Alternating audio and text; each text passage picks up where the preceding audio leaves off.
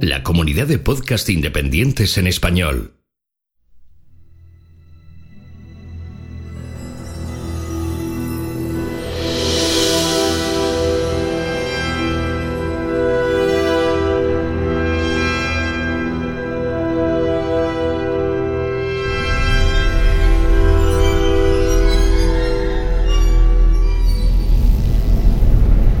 Bienvenidos a la Nebuchadnezzar, la nave de combate donde liberarás tu mente.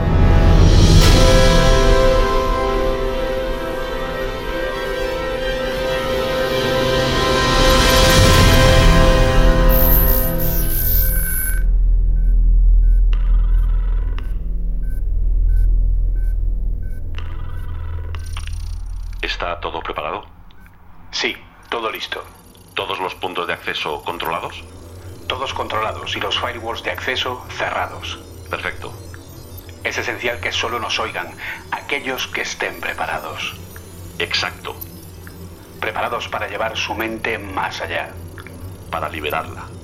¿Crees que estarán preparados para esto? Eso espero, porque ya no hay vuelta atrás. Pues entonces... Allá vamos.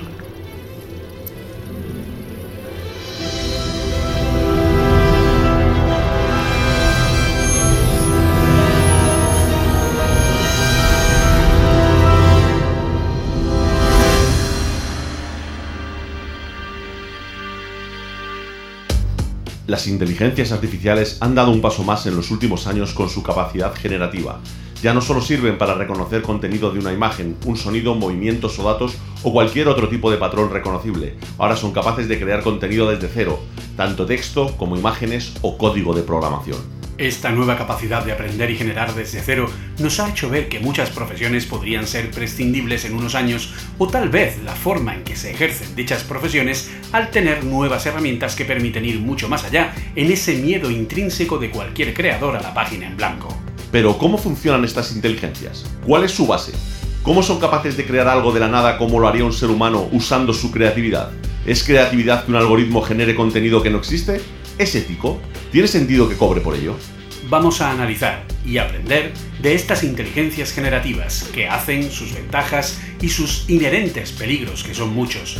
Y por supuesto, qué futuro nos espera con las mismas y hasta dónde podrían llegar muy pronto.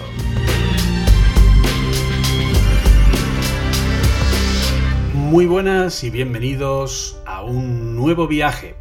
Un nuevo viaje en el que, bueno, pues más o menos cuando podemos, que no es todo lo fácil que quisiéramos, pues, eh, bueno, pues nos ponemos de acuerdo el Capitán Navani y yo y pues eh, salimos adelante con un nuevo episodio. Y en esta ocasión vamos a hablar de cosas que hemos estado tocando últimamente y que además ahora digamos que está como en plan de tren, ¿no? Que es el tema de las IAs generativas, ¿no? ¿Podríamos llamarlo así, Oliver?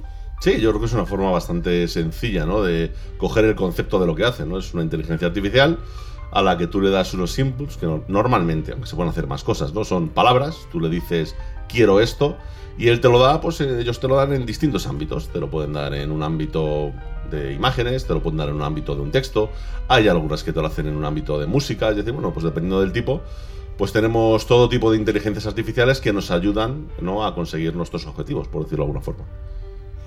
Exacto, entonces un poco lo que queremos es hablar de ello, de hecho, eh, si sois oyentes asiduos de este nuestro podcast, pues probablemente recordaréis la eh, única entrevista que hemos tenido hasta ahora, que fue a la gran e insigne Yepeta, que estuvo con nosotros hace unos cuantos programas y que recordaréis pues que no era más que GPT-3, es decir, un algoritmo de generación de texto que básicamente lo que hacía era autocompletar, pero que podías trucarlo en la forma de meterle datos para que pareciera que estabas teniendo una conversación con alguien.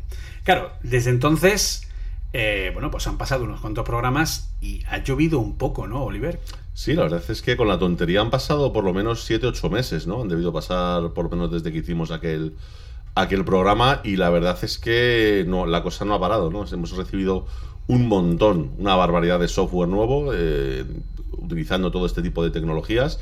Eh, insisto, no solamente ya en un tema de generación de texto, que podría parecer que es un poco más la base, sino en otros eh, aspectos que yo creo que nos han dejado a todos con la boca abierta, ¿no? Hemos visto, pues eso, cosas como Dalí, ahora Stable Diffusion, ¿no? que son los últimos que han, que han sacado. Hemos visto pues distintas evoluciones de GPT-3, software que se aprovecha de ello, ¿no? Es decir, bueno, pues una, serie de cosas que la verdad es que llaman mucho la atención. Llaman mucho la atención porque te das cuenta de que va a haber cambios, ¿no? De aquí a un tiempo.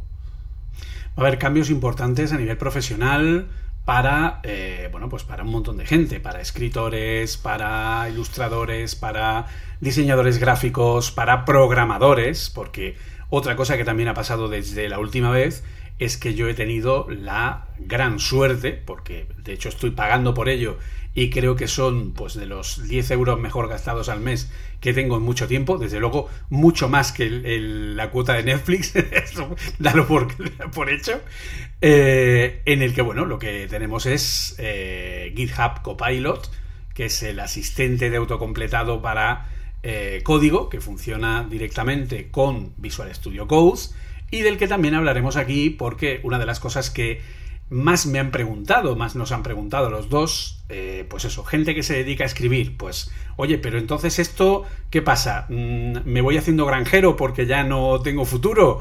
Eh, la gente que se dedica a la ilustración, al diseño gráfico, los programadores, bueno, ¿qué hacemos? Eh, ¿Tenemos futuro o no?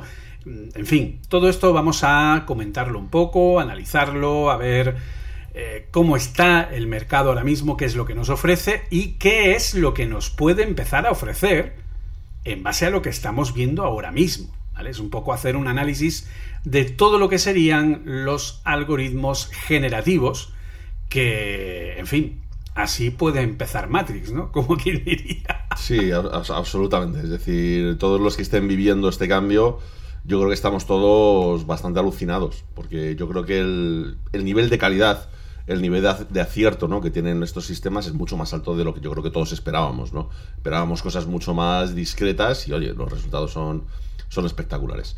Así que si te parece bien, aparcamos la nave y pues comenzamos. Perfecto, vamos allá.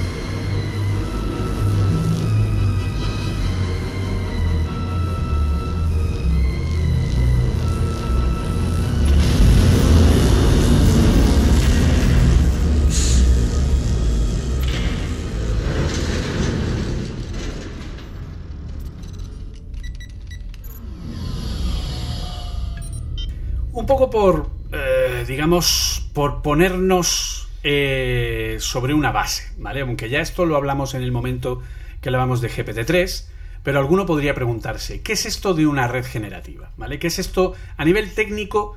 ¿Cómo es posible que un algoritmo de inteligencia artificial, de aprendizaje profundo, de, o de machine learning, de deep learning, en fin, tenemos que recordar que el machine learning sería una sería un resultado a una pregunta, ¿vale? Mientras que el deep learning sería muchos resultados de distinto tipo a probablemente una misma pregunta. Es decir, por decirlo de una forma muy concreta, a un algoritmo de machine learning, por ejemplo, de visión computerizada, yo le podría dar una imagen de un coche y ese algoritmo me diría que ese coche es un Ford Mustang. Ya está. Eso es un algoritmo. ¿Qué es un deep learning? Un deep learning es cuando te van dando features, cuando te van dando características, cuando sobre una misma entrada te van dando distintos datos. Y entonces el sistema ya no te dice que sea un Ford Mustang, no, te dice es un Ford, modelo Mustang, color rojo, tiene cuatro ruedas, eh, o sea, te da más datos alrededor de eso y te permite reconocer más cosas dentro de una misma imagen. Obviamente, pues sería un poco este primer paso. Pero si partimos de la base que nosotros, cuando eh, llegamos y decimos, venga, pues yo quiero tener una, eh, una red que sea capaz de distinguir que lo que yo he puesto aquí es un coche, y es un coche que es un Ford Mustang o un Hyundai o un lo que sea, ¿vale? O este superhéroe es el Capitán América y este es Iron Man. Previamente yo he tenido que entrenarlo. Por lo tanto, la visión computerizada capaz de buscar los patrones coincidentes de distintas imágenes, igual que haría el ojo humano, para saber que lo que hay en una imagen es un gato, es Iron Man o es un perro, es, está más que superado, ¿no? es decir, si yo meto por una entrada una imagen, la salida me dice si lo que hay en esa imagen es, pues eso, un gato, un perro, un iPod, un folio, un ordenador o lo que sea. Pero alguien se preguntó en su momento, ¿y si le doy la vuelta a ese algoritmo? Si yo meto una imagen de un perro por un lado y en el otro lado me dice que es un perro, ¿qué pasaría si yo hago que la entrada sea la salida y la salida la entrada? Y con todo el aprendizaje que tiene, yo le digo en un lado perro y en el otro me saca una imagen de un perro. Esa es la base de las redes generativas. Pero claro, para que una red generativa sea pueda funcionar de una manera eh, coherente, porque claro, tú le puedes pedir perro y a saber lo que te puede sacar de ahí. Por eso las redes generativas funcionan en un modo que se llama de red generativa adversaria, es decir, pones a una red a la que le pones, le metes perro por un lado y en el otro te saca una foto de un perro, pero la enfrentas a una que reconoce al perro, que recibe la imagen generada del perro y te dice si es o no un perro.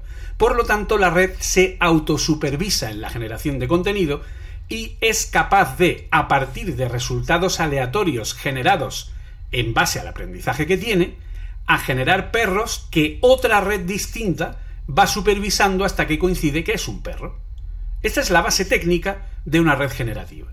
A partir de aquí, multipliquemos esto por millones y millones y millones de datos para que aprenda y te puedes volver loco y nos hemos vuelto locos de, los, de lo que es capaz de generar. Esa es la idea.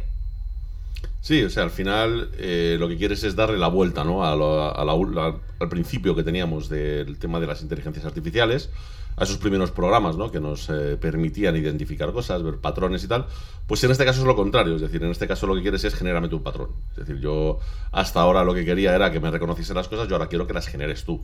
Y bueno, pues al final, eh, claro, las aplicaciones que tiene esto son pues muchísimo más bestias que las que tiene la otra, ¿no? Evidentemente está muy bien, por, por, ejemplo, ¿no? Como siempre se ha comentado, ¿no? El tema del reconocimiento de imágenes, pues para encontrar un tumor en una radiografía, por poner un ejemplo, ¿no? En una, o en una resonancia o algo por el estilo. O para poder identificar, yo qué sé, tío, ya cosas un poco más absurdas como si el balón ha entrado y es gol o no, que eso se puede llegar a hacer, ¿no? Ese tipo de cosas, pues bueno, está muy bien, son sistemas que son inteligentes, pero que de alguna forma si es más fácil, ¿no? Que nosotros podamos llegar a replicar y si es más fácil que nosotros llegamos, podamos llegar a programar incluso, ¿no? A través de algoritmos digamos, programados a mano. Pero esto es no, esto es darle la vuelta, esto es todo lo contrario, y esto es jugar en una liga nueva, es jugar en, una liga nueva en la que eh, empezamos ya pues a, ¿cómo diría yo?, a, mezclarnos, ¿no? Ya con conceptos como eh, los de pues eh, crear cosas, creatividad, pues con todo el tema de poder tener cosas originales, ¿no? Con el tema de entender que todos estos sistemas no copian, ¿vale? los datos que les introduces, ¿no? Para, para funcionar, sino que aprenden de estos datos para poder generar cosas y claro, a partir de eso pues básicamente lo que vas a conseguir es el equivalente a tener a un experto en un campo en concreto dándote o preparándote información, ya bien sea de textos, de imágenes, de código, de música, de lo que sea, eh, a un nivel que, bueno, pues poco a poco vamos viendo que va, que va mejorando.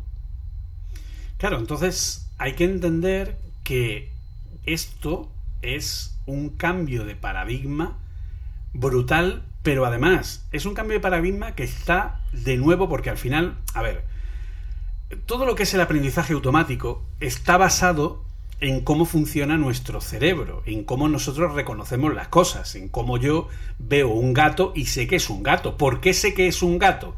Yo reconocería un gato si no he visto nunca un gato, diría que es un bicho, porque no sabría cómo es un gato porque no tengo nada con lo que compararlo. Por lo tanto, para yo poder distinguir un gato, tengo que haberme entrenado en saber qué es un gato. Tengo que haber visto gatos antes. Si yo solamente veo gatos de una única raza, yo solo voy a poder saber que es un gato cuando sea de una única raza. Pero cuando vea un gato de otra raza, voy a decir, oye, pues esto no sé si es un gato, a lo mejor es un es un lince, ¿vale? Y no es un gato como tal, o, confundo y me creo que es un tigre porque no sé si los gatos pueden ser más grandes o más pequeños. Es decir, para que yo como ser humano reconozca o entienda que es algo, tengo que previamente entrenarme, tengo que previamente saber qué es ese algo. Tengo que haberlo visto, haberlo procesado y haber guardado ese aprendizaje. Y estos algoritmos hacen exactamente lo mismo. Y ahora vamos más allá. Y entonces dice, vale, pero es que yo soy un ser humano que soy capaz de crear. Soy capaz de escribir, soy capaz de dibujar, en mi caso no muy bien, pero bueno, eh, soy capaz de hacer una serie de cosas. Entonces, ¿yo podría dibujar un gato? Si no sé cómo es un gato, porque no he visto nunca ninguno en mi vida, difícilmente voy a poder dibujar un gato. Si he visto muchos gatos y sé perfectamente cómo son y los conozco de manera anatómica porque tengo esa facilidad para aprender la anatomía que tiene un gato y cómo es y el tamaño, las proporciones, etc. y puedo hacerlo, pues podré dibujar un gato. Pero previamente tendré que haber aprendido qué es un gato, cómo son sus proporciones, etc. Pues esto es igual. La IA funciona exactamente igual.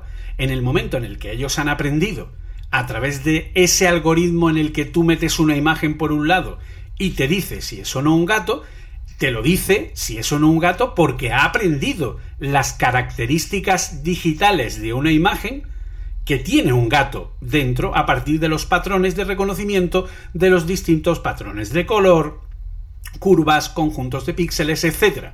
Para reconocer que determinados patrones repetidos suponen que ahí hay un gato.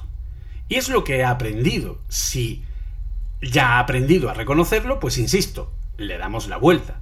Y entonces, el, digamos que el primer boom que hubo en este sentido fue GPT-3. Fue el tema de la generación de textos, ¿vale? La generación de textos que, bueno, pues permitía el autocompletado, ¿vale? Esto es importante que lo entendamos. GPT-3 no crea textos de la nada. GPT-3 completa un texto en base a algo que tú ya le das, ¿no? Sí, yo creo que antes incluso de meternos sería interesante entender mínimamente cómo funciona, digamos, eh, la base, las matemáticas, casi podríamos decir, que en las que se montan pues todo este tema, ¿no? De las, de, pues del machine learning, más que del machine learning, del deep learning, ¿no? Que son las redes neuronales. Al final, un sistema de deep learning no es más que un sistema de machine learning montado sobre una red neuronal, para, para entendernos. Y creo que es fácil de entender realmente, si lo miramos desde un punto de vista sencillo, es fácil de entender cómo funciona una red neuronal y te das cuenta de por qué eh, las cosas no se copian, de por qué las cosas no, son las que se han entrenado, digamos, inicialmente, sino cómo la red va aprendiendo. ¿no? O sea, básicamente, para resumirlo un poco, para no hacerlo muy complicado, eh, alguien se fija en un momento dado de la historia, quien sea, es decir, no sé, no sé quién es el, responsable de haber inventado una red neuronal. Seguro que habrá miles de vosotros que sí lo sabéis, pero yo ahora mismo no, no sabré decirlo. Pero el caso es que alguien se fija y decir, oye, nosotros las conexiones que estamos haciendo, digamos, entre nuestros programas, nuestros algoritmos, son, eh, digamos, conexiones que hacemos de, bueno, pues nosotros aquí resolvemos un pequeño problema, el resultado lo llevamos a otro, el resultado lo llevamos a otro y así sucesivamente, ¿no? Hacemos como una especie de linealidad de distintas operaciones para llegar desde el punto A hasta el punto B. Sin embargo, claro, cuando tú miras el cerebro, si tú haces un mínimo análisis, sabes algo mínimo de biología, te das cuenta de que, ostras, nuestro cerebro la forma que tiene de funcionar no se, de funcionar no se parece a eso. De hecho, la unidad mínima que tiene cada una de, digamos, las, cada una de las células que tiene nuestro cerebro son las neuronas. ¿vale? De ahí viene, de hecho, el nombre de redes neuronales. Es porque nos hemos fijado en cómo funcionan, digamos, esas, esas redes. ¿Cómo funcionan las neuronas de la cabeza? Que esto es interesante. Pues básicamente es una célula que tiene distintas patillas. Unas patillas donde recibe electricidad y unas patillas en las que puede darle electricidad. Entonces, cuando se forma el cerebro, digamos que estas neuronas van evolucionando y van cambiando, digamos, sus características físicas para ir, eh, digamos, sabiendo dar electricidad en función de la electricidad que le llega por distintas patillas. Me explico, que esto sí ha sonado muy raro. Imaginaos que tenemos una neurona que tiene cuatro patillas de entrada y dos patillas de salida.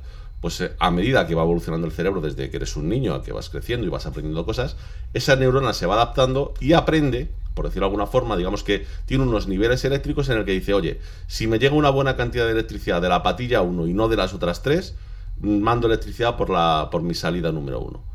O si me llega buena cantidad de las tres últimas y no de la primera, saco electricidad por la patilla número 2. Si no me llega nada de electricidad, saco electricidad por las dos patillas. Cada neurona, digamos que se acomoda a la posición a la que tiene y con una evolución, una evolución física, digamos que va cambiando, digamos, cuáles son los valores, por decirlo de alguna forma, de electricidad que le tienen que llegar para hacer cosas con las patillas que tiene de salida de conexión a otras neuronas, ¿no? Pues a alguien se le ocurre decir, espérate, ¿por qué no hacemos una cosa muy sencilla, ¿no? Y decir, y es, yo me invento pues un sistema, digamos, de nodos, de nodos que a los que voy a llamar neuronas, no lo voy a llamar de otra forma. Entonces yo digo, vamos a ver, yo tengo una entrada, una entrada que a lo mejor son dos números, ¿no? Y yo lo que quiero es a un sistema enseñarle a sumar, por ponernos un ejemplo, ¿no? Algo tan simple como sumar. Pues yo hago algo muy, muy, muy simple y es coger y decir, venga, vamos a meterle dentro, pues yo qué sé, pues una, una capa de 4 o 5 neuronas para ver cómo funciona. Esto es al azar, esto es en principio. Luego hay formas, no hay sistemas de saber cuántas neuronas puedes necesitar, pero de primeras dices, oye, a ver si con cinco neuronas puedo sumar. Entonces yo lo que hago es conectar cada una de esas, de las, de esas entradas, es decir, imagínate, quiero sumar 4 más 5, pues el 4 y el 5 lo conecto a las siguientes neuronas, ¿vale? Y lo que hago es ponerle lo que llaman unos pesos a cada una de esas neuronas. Entonces, esas neuronas lo que hago es, eh, cada una de ellas, digamos que eh, multiplique a esa entrada que tenga por un número, digamos, entre menos 1 y 1, ¿sabes? por un 0, algo. Es decir, para que, digamos, tengamos los valores más o menos metidos dentro de un rango. Entonces yo lo que hago es algo tan simple como decir, venga, tengo 5 neuronas, pues la primera lo pongo al azar, porque no sé realmente cómo va, cómo va a funcionar. La primera va a valer 0,5, la segunda va a valer menos 0,2, la segunda va a valer... Le pongo varios valores. Y lo que hago es multiplicar esas entradas por esos valores. Y esos los sumo y los saco en, un solo resultado. Entonces me da un resultado. Imagínate que la primera que he hecho, pues me da un resultado de 4 y 5, me sale 7. Pues bueno, yo lo que le digo es, mm, no has hecho la operación correcta. Vamos a volver a hacer un cambio, pero ahora vete alterando esos pesos que tienes, esos pesos que tienes en tus neuronas, es decir, esa adecuación que hacen nuestras neuronas con el paso del tiempo, hazlo lo mismo pero matemáticamente. Entonces lo que vas a hacer es decirme, no, no, vamos a eh, cambiar los pesos. Cambia los pesos y lo vuelves a hacer. Cambia los pesos y cuando lo has hecho medio millón de veces, resulta que sin tú quererlo te has ido aproximando poco a poco y acabas haciendo, sacando una función que es el equivalente a sumar dos números. ¿Cómo lo has aprendido? A base de, repetir. Es decir, tú te, te, lías una y otra vez a hacer operaciones, comprobando si el resultado está bien, y llega un punto que al azar hay, por supuesto, eh, como podéis imaginar, hay algunas funciones que ayudan ¿no? a que no sea al azar, sino que las cosas vayan un poco más divergentes, convergentes, dependiendo del caso. Pero tú consigues que esos pesos se ajusten y se cree una función, digamos que tú no le has dicho cómo, para conseguir sumar. Tú lo único que has hecho es corregirle el resultado. Es decir, esto está bien, esto está mal, te has quedado por encima, te has quedado por debajo, o cosas por el estilo. Entonces, esa es la idea. Es decir, a medida que tú metes muchas más neuronas, lo que puedes hacer es ir interconectándolas. Y puedes decir, mira, pues me voy a crear ocho capas de neuronas, ocho capas de cinco neuronas cada una. O me voy a, me voy a, eh, crear 25 capas de 25 neuronas que luego se van a partir en dos, en 20 capas de 10 neuronas cada una, que luego se van a juntar en uno y tal. Esto al final, digamos que no son más que unas operaciones de matrices que se multiplican entre ellas y tal, y lo que hace es que cambiando continuamente todos esos pesos que tiene cada una de las neuronas, por muy complicado que sea lo que tú quieres hacer, acaban ajustándose para darte el valor que quieres. ¿Qué quieres meter una imagen? Pues lo que haces es descomponer, ¿vale? La imagen, por ejemplo, en píxeles. Imagínate, la, transformas la imagen en blanco y negro. Pues este píxel blanco, este píxel negro, este píxel blanco. Coges eso como una entrada, se la metes a todas las neuronas, le pones a entrenar hasta que entienda lo que es un perro y un gato en una foto en blanco y negro. Lo mismo si es en color Puedes hacer reducciones, es decir, puedes decir, ostras, la foto está muy grande, oye, si en vez de, ser de 500 por 500 la dejo en 50 por 50 para que tenga menos numeritos, también se ve más o menos que es un gato. Entonces lo puedes reducir y meter. O puedes, por ejemplo, pasar filtros típicos de los que se usan en Photoshop. De decir, oye, no, si le paso previamente a la imagen un filtro de mucho contraste, se marca muy bien el perfil y es más fácil ver la forma de las orejas, por poner un ejemplo. ¿no? eso lo hace él, eso lo hace el sistema. El sistema lo que va haciendo es aprende solo a trocear las cosas, a colocarlas, a ir pasándolas por las neuronas hasta que llega un punto en el que, sin tú haberle dicho cómo, ha ajustado todos y cada uno de esos nodos para poder sacar la, información correcta. Y si quieres hacerlo con una generativa, básicamente es lo mismo, pero al revés. Es decir, tú lo que le estás dando es una información y va a generar esos píxeles con unos patrones correspondientes para que se parezca a lo que tú quieres, ¿no? O sea, el rollo es este, lo que hay que entender es eso, es decir, cuando tú entrenas a una red eh, neuronal, es decir, para un sistema de inteligencia artificial, tú lo que estás haciendo es única y exclusivamente es darle información y él no se queda con esa información, sino que él se queda con el aprendizaje de intentar manipular esa información. Es decir, yo veo una foto, hago unas operaciones al azar, oye, y el que me evalúa me dice que está muy bien lo que he hecho. Oye, oye, pues la siguiente no voy a tocar mucho mis pesos, a ver si también he acertado. En la siguiente, no, no, en la siguiente no tiene nada que ver. Bueno, pues vamos a cambiar pesos. Y así al azar, durante muchas iteraciones, muchas evoluciones, llega un punto en el que consigues el resultado. Para esto yo creo que es súper importante, porque si no tenemos esta base, siempre puede dar la sensación de que cuando hablamos de una inteligencia artificial, da la sensación de que no, claro, como le has entrenado con mucho código, lo que hace es copiar y pegar el código de un sitio. No, no, no, no, no nos equivoquemos, no funciona así. Él simplemente lo que ha aprendido es a asignar unos pesos a lo que se llama un modelo, que son básicamente esos pesos respecto a esa red que tienes, y a partir de ahí sabe hacerlo, del mismo modo que lo hace tu cabeza. Tu cabeza lo hace de una forma sencilla. Es decir, esto es, esto es una cosa que todo el que le gusta un poco el tema de la salud del cerebro lo sabe. Cuando tú aprendes, por ejemplo, un deporte, cuando tú aprendes una habilidad, tú tienes parte de tu cabeza que se recablea. Por eso tardas en aprender algo. nuestro cerebro, a diferencia de un ordenador, digamos que no es capaz de encender y apagar neuronas. Esto no va así.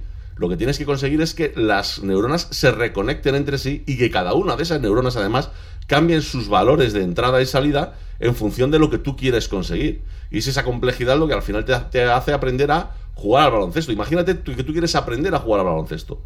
Tú no copias, por decirlo de alguna forma, el tiro de alguien porque eso es imposible. Es decir, tú no coges y dices, espérate, déjame tu archivo que te voy a copiar para el ángulo del codo, el brazo, la mano, que se... No, tío, o sea, tú ves cómo lo hace, lo coges, tiras y dices, uff, he tirado muy fuerte, tengo que tirar más flojo. Eso ya es un ajuste que te estás haciendo a tu cerebro. Tú vas aprendiendo y a medida que vas practicando, muchos días después, muchos años después, sin tú querer, lo coges el balón, tiras y encestas sin pensar. ¿Por qué? Porque tu cerebro se ha recableado, ¿vale? Ha cambiado los pesos de cada una de sus neuronas y ahora ya sabe jugar al baloncesto. Pues esto es igual. Es decir, en una red neuronal tú lo que haces es decirle, te voy a enseñar un juego, en este caso es sumar, en este caso es el que sea, te voy a decir cuando lo has hecho bien y cuando lo has hecho mal, y en función de eso tú vas a aprender con el tiempo a cambiar tus valores para poder hacer a tu manera la forma de resolverlo. Eso es importante, a tu manera, no a la que yo te diga. Yo solamente te digo si está bien o está mal. Tú decides internamente cómo narices lo vas a resolver.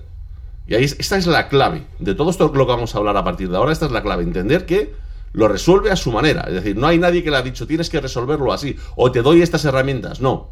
Yo lo la única herramienta que yo te he propuesto es prueba con este cerebro que te he diseñado, por llamarlo de alguna forma, ¿no? Es decir, este número de neuronas, ¿por qué? Pues porque con el tiempo se va aprendiendo de que, oye, pues parece que para las redes de tal tipo va bien poner zonas en paralelo.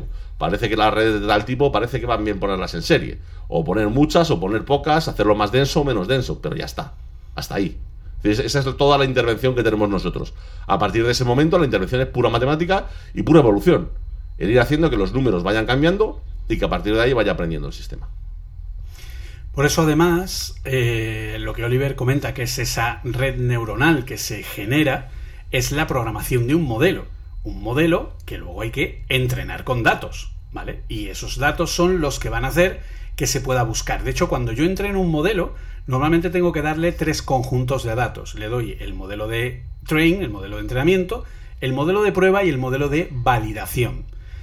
Estos tres se dividen en el modelo de entrenamiento, que es el modelo que tiene más número de datos, luego el modelo de test, que son datos distintos, pero con los mismos tipos de categorías de los que yo quiero, es decir, si yo quiero entrenar un modelo para que reconozca mil cosas distintas a nivel de una red de visión computerizada o que reconozca sonidos a partir de una serie de patrones. Yo lo que hago es categorizarle y decirle, mira, aquí tienes una carpeta donde tienes 300 sonidos de sirenas de ambulancia.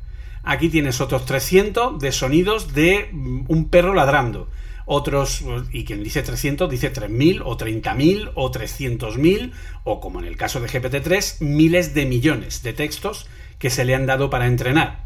Entonces tú divides ese train, normalmente se suele dividir aproximadamente en un 80-20 más o menos entre datos de entrenamiento y datos de prueba, es decir, datos que no pertenecen a los datos de entrenamiento que me van a servir para probar que estoy aprendiendo correctamente para probar que efectivamente estoy en base a mi entrenamiento. Yo ahora te digo, esto es un gato y ahora lo compruebo con algo que sé que es un gato y si coincide, entonces digo, vale, pues entonces ya sé que mis porcentajes y mi pesado de cada una de mis neuronas está siendo correcto. Y luego tenemos el set de, de validación, que es el que se utiliza después del entrenamiento para validar la eficiencia que tiene el entrenamiento del modelo. De esta manera podemos tener todo este control. Pero imaginad, de nuevo repito, o sea, esto está basado en la forma primigenia de yo meto un dato simple por un lado, de, en este caso una imagen, ¿vale? Y obtengo una respuesta, pero si lo quiero hacer al revés, lo que estoy haciendo es invertir todo el proceso de entrenamiento, todo el proceso de generación de ese entrenamiento, y de nuevo validando que los resultados sean correctos, porque como tal como ha dicho Oliver, todo se genera de forma entre comillas aleatoria.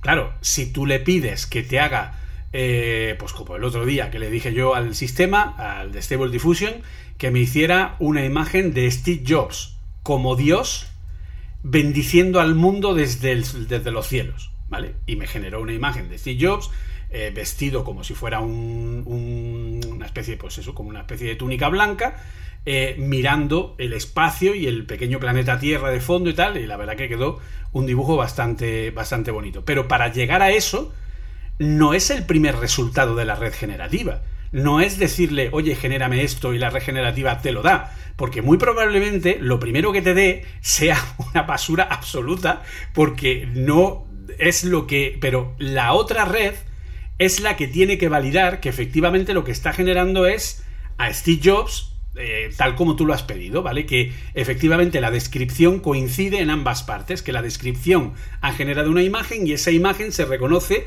como la descripción que tú le has dado. Y cuando da un porcentaje lo suficientemente alto, porque una inteligencia artificial, un aprendizaje automático, no dice sí y no, responde por grises, responde por el valor medio del pesado de todas las neuronas que tiene en la parte final. Y cuando yo al final tengo todas mis neuronas con un pesado determinado, él me dice, pues esto es un 89% de probabilidad de que sea lo que me has pedido. O un 95, o un 93. Pues esto es un gato en un 80%, ¿vale? Una inteligencia artificial, salvo que los datos sean muy concretos y te puede dar un 100%, pero normalmente te va a dar un porcentaje. Entonces, toda esta es la base técnica, ¿vale? Para entender realmente cómo esto viene a cambiarlo todo. Viene a cambiarlo todo porque, claro, si yo ahora puedo darle a una inteligencia artificial todos los textos del mundo mundial que haya en Internet, que a ver los haylos, y le digo que aprenda a encontrar los patrones que relacionan la forma en la que se escribe, expresa, etc., el sistema va a empezar a aprender cómo, a partir de un algoritmo de reconocimiento del lenguaje natural.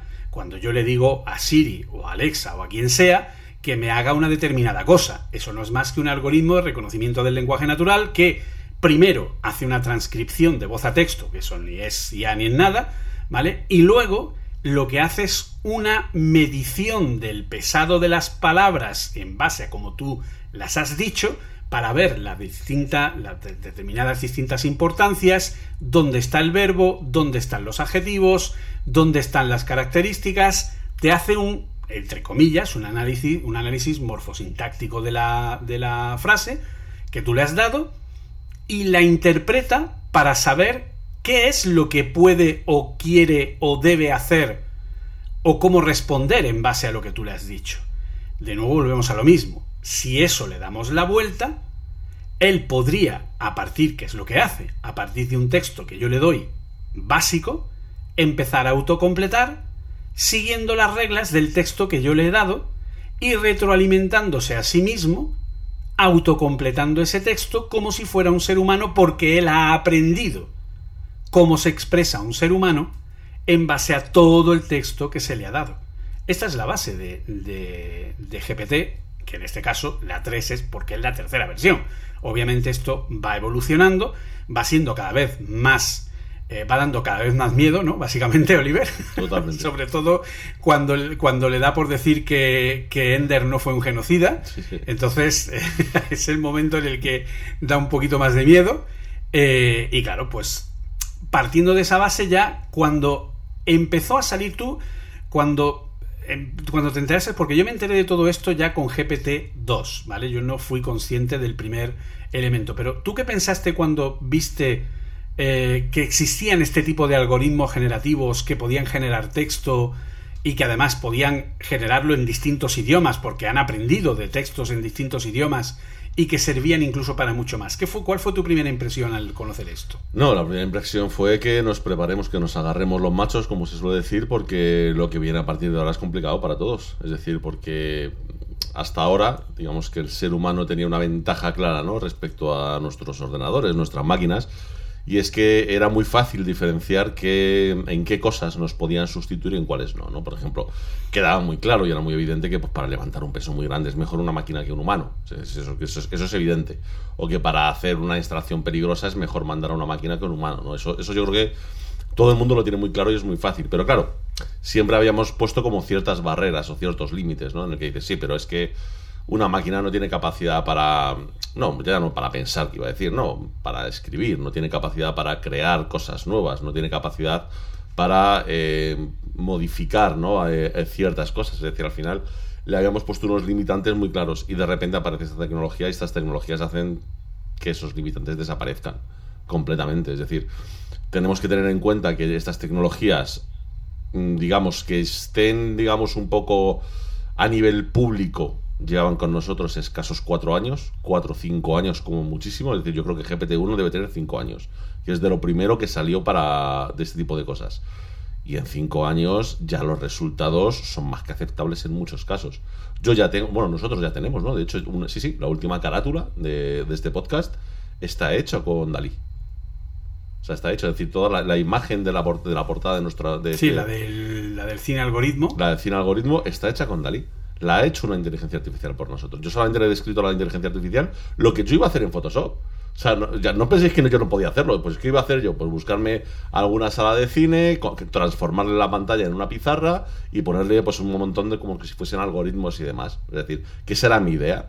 Yo lo transformé en simplemente decirle al sistema, eh, quiero una sala de cine vista desde las butacas, eh, sustituyendo la pantalla por una pizarra y con todo lleno de algoritmos.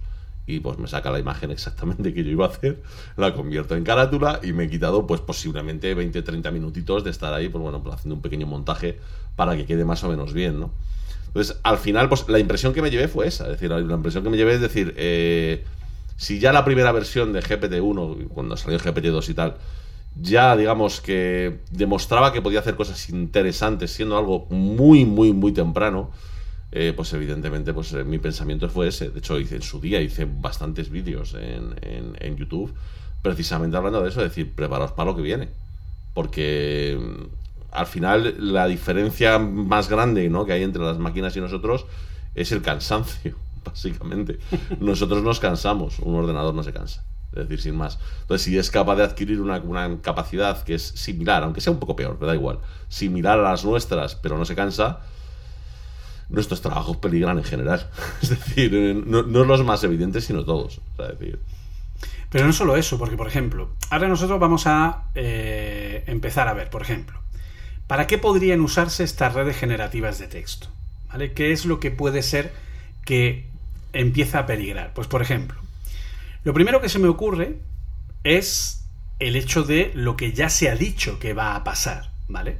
Microsoft ya ha dicho que ellos en un algoritmo, eh, porque bueno, Microsoft es uno de los eh, inversores de OpenAI, ¿vale? Por lo tanto, probablemente incluso pueden llegar a licenciar el propio GPT-3 o conseguir una versión parecida, etc. Entonces, eh, el tema es que Microsoft ya ha dicho que los artículos periodísticos de MSN News, de su portal de noticias, que vienen de, de lo que es, bueno, pues agencias de noticias, ellos los van a desarrollar creando su propia versión, pero sin que haya alguien escribiendo esos artículos. Sino que, pues eso, yo le doy las características o la nota de prensa, y a partir de la nota de prensa, él me va a generar un artículo que desarrolle esa nota de prensa.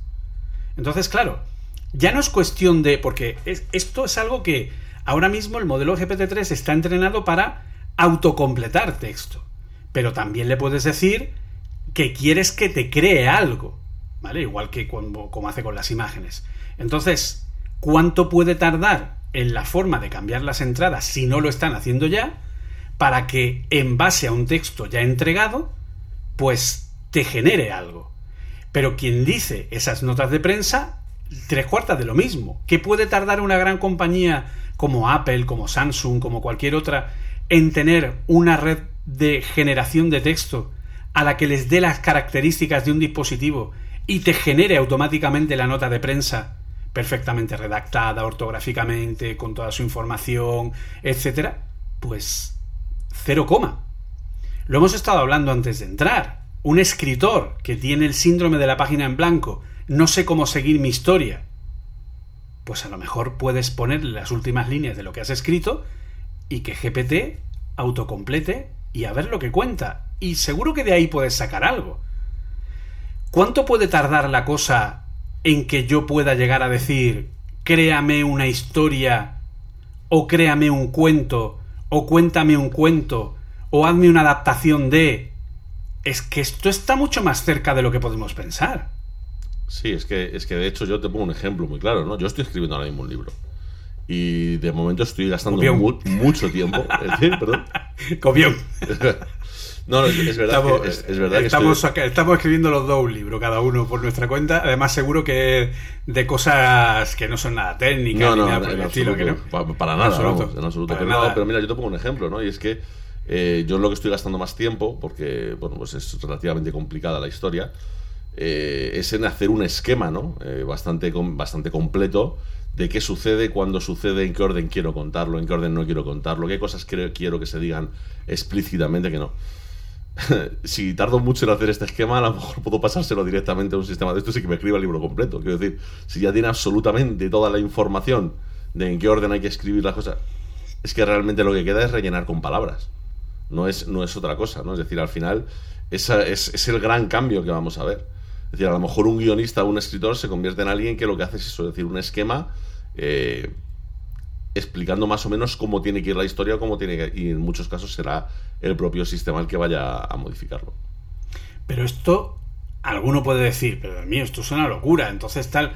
Pero bueno, es que ¿qué es lo que se hace hoy día en muchos sitios? Es decir, ¿qué es lo que hace un redactor hoy día en cualquier periódico si no es coger una nota de prensa y desarrollarla? Lo mismo, ¿vale? O, o qué hace, pues eso, eh, lo- los equipos de... En fin, me voy a meter en un fregado, pero ¿qué hace Belén Esteban para escribir un libro? Entiéndeme, o sea...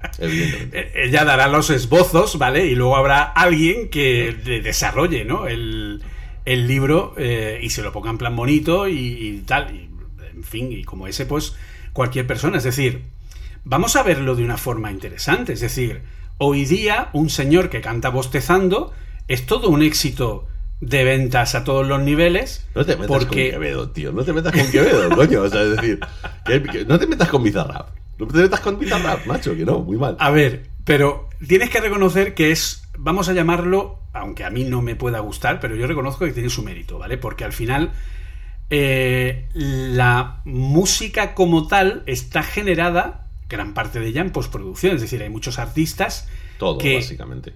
que se, se- Pero ya no, ya no estamos hablando de, de artistas, pues eso, un Bizarrap o un Bad Bunny o alguna cosa así, ¿no? Que, que también bosteza mucho y, y sigue vendiendo. O sea, pero ya no hablamos de eso, ¿vale? No, no estoy metiéndome ni estoy hablando de la calidad artística, ¿vale? Esto es porque la calidad artística de un artista es absolutamente subjetiva, ¿vale? O sea, no, no hay.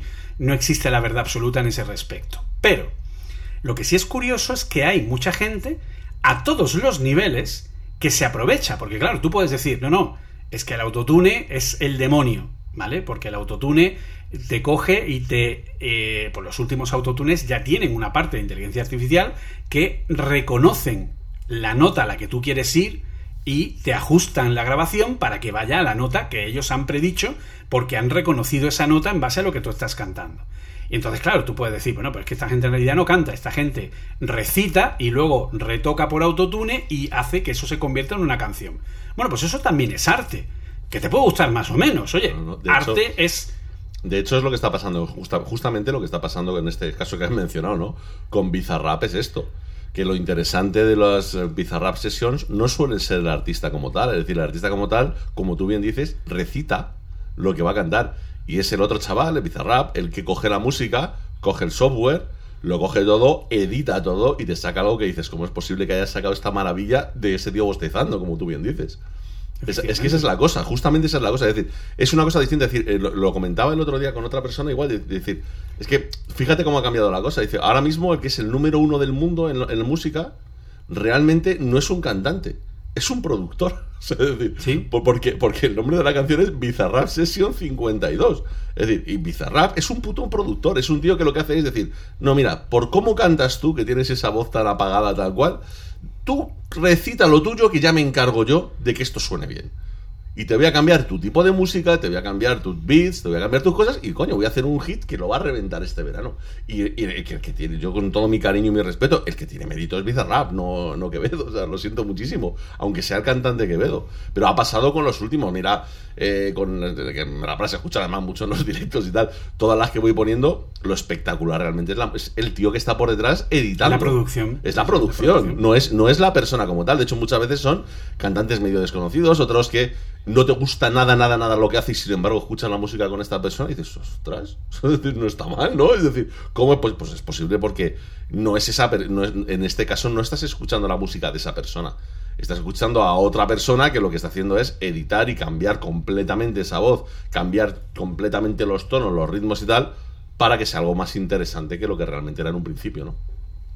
Pero es que no solo eso, ¿vale? Hay que tener en cuenta una cosa muy importante, porque alguno dirá, es que estos no son artistas de verdad. Es que un artista de verdad es Celine Dion, o Bárbara Streisand, o Frank Sinatra. Bien, ¿vosotros realmente pensáis que Frank Sinatra la clavaba y grababa la canción en estudio a la primera? Ni de coña, ¿vale? Y de hecho, la maravilla de la producción y estamos hablando de producción analógica, es que ni de coña nadie graba una canción en un solo take. Que te salga una canción en una sola toma es la coña del siglo. Lo normal es grabar las canciones por trozos y luego las vas juntando. Y además por pistas separadas, obviamente, por un lado la voz, por otro lado la música. Las bandas sonoras, no llega John Williams y dice, venga, el tema del asalto a la estrella de la muerte o el tema de ET de 15 minutos de... No, no, no, no. Eso dejó de hacerse hace muchísimo tiempo. John Williams dice, o quien sea, Silvestri, Brian Tyler, el que te toque en ese momento, coge y dice, venga, sección 5, toma no sé qué, no sé cuánta, y graban un trozo de un minuto, y se para abruptamente. Y luego graban otro trozo, y luego graban otro trozo, y eso lo pegan como un puzzle. Y tú te piensas que eso es una única grabación de un tema de 6, 7, 8 minutos y ni de coña. Son un montón de pequeños trozos de 30 segundos, de 45, de un minuto, en el que van juntando y van montando un puzzle y tú te piensas que es todo uno. Lo hacemos nosotros con los podcasts. Sí, claro. Yo, en ocasiones, cuando hago un podcast, me cuelgo y de pronto digo y paro, o estornudo, o me suena el teléfono, o lo que sea. Yo soy locutor, conozco las curvas de entonación y lo que hago es enganchar la curva de entonación a lo que toca. Engancho las respiraciones y tú no tienes narices de saber que ahí hay un corte. ¿Vale? De hecho, de hecho, es importante tener en cuenta, esto, esto yo creo que mucha gente no lo sabe, ¿no? Que el autotune precisamente se inventó para la gente que canta bien, no para la gente que no sabe cantar. Exacto. Se inventó para la gente que, como imagínate, pues cualquier cantante de, yo qué sé, de ópera o tal, te hace una grabación, has grabado ocho veces, te ha salido prácticamente perfecto, pero se le ha ido media nota. En una, y la cosa es, claro, decir, ostras, tener a Pues este tío aquí que me cuesta. X y alguien se pregunta en un momento dado, oye, ¿no podemos hacer un software que pueda este puntito subírselo media nota y no tener que traerlo otra vez para acá? Que no tiene sentido para una pequeña cosa que se le ha ido tener que volver a regrabarlo entero. Y ahí nace el autotune. El autotune era para eso, para decir, oye, se me ha ido un poquito en esta nota, se me ha ido un poco. Claro, no es, no es para alguien, claro, como se utiliza ahora, que no reconoce si la voz la está cantando una persona o directamente tu, tu equipo de Claro. música, ¿sabes? Es decir, El, primer, la primera artista que, que utilizó el autotune como recurso musical fue Cher, Sí. con el famoso Believe, Sí, sí. que fue cuando de pronto llegó el momento de decir, hostia, espérate, ¿qué está haciendo esta, esta chica? No, eh, Sí, sí. el Cher no da esos tonos, ¿qué está haciendo? Porque en- empezó a utilizar esta herramienta que ya existía desde hacía mucho tiempo. Esa fue, digamos, no fue la primera canción, pero sí fue la primera que puso el autotuning como recurso musical en el, en, digamos, en el público general, ¿no? Pero, eh, insisto, el autotuning lo han usado durante muchísimo tiempo grandes artistas porque, como dice Oliver, o sea, es que las, lo- las horas de estudio cuestan un dinero. Entonces, no te puedes permitir el decir, hostia, es que se me han ido dos notas aquí por una desafinación, por un lo que sea, pues engancha, racaflus. Y ya se ha arreglado la...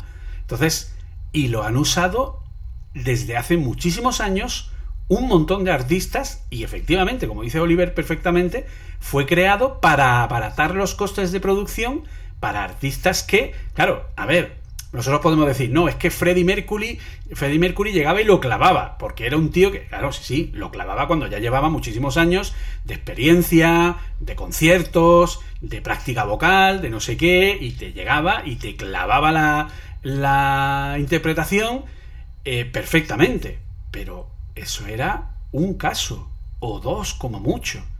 Un Michael Jackson, que a lo mejor era mucho más fácil producir con él.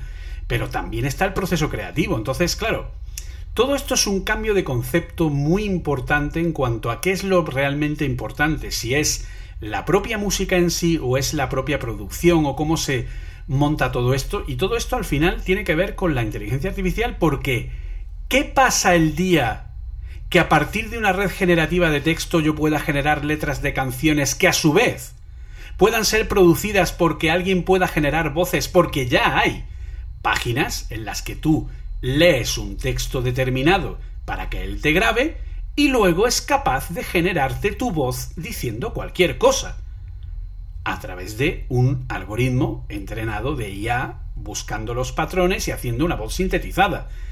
¿Esto qué va a pasar el día en el que tú puedas mez mezclar el autotuning con la generación de textos, con voces sintetizadas, con samples que ya estén hechos? Es que queda muy poco para que alguien llegue y diga hazme una canción de tal de no sé qué, pim pim pam pam pam, pum, y te genera una canción ya hecha. ¿No? Sí, de hecho, de hecho, hace ahora tres años más o menos hice un podcast precisamente por una pequeña aplicación que salió en, en internet, en el que de forma aleatoria pues tú le dabas y te creaba una canción. Y lo que salía, pues no era ninguna maravilla, pero yo lo decía en aquel momento y lo sigo diciendo ahora. Eh, no es una maravilla, no puedo compararlo con ningún cantante bueno, ¿no? De, que, que me guste, ni muchísimo menos, pero ya compone mejor que yo. O sea, esto, esto es una realidad. Yo no sé componer.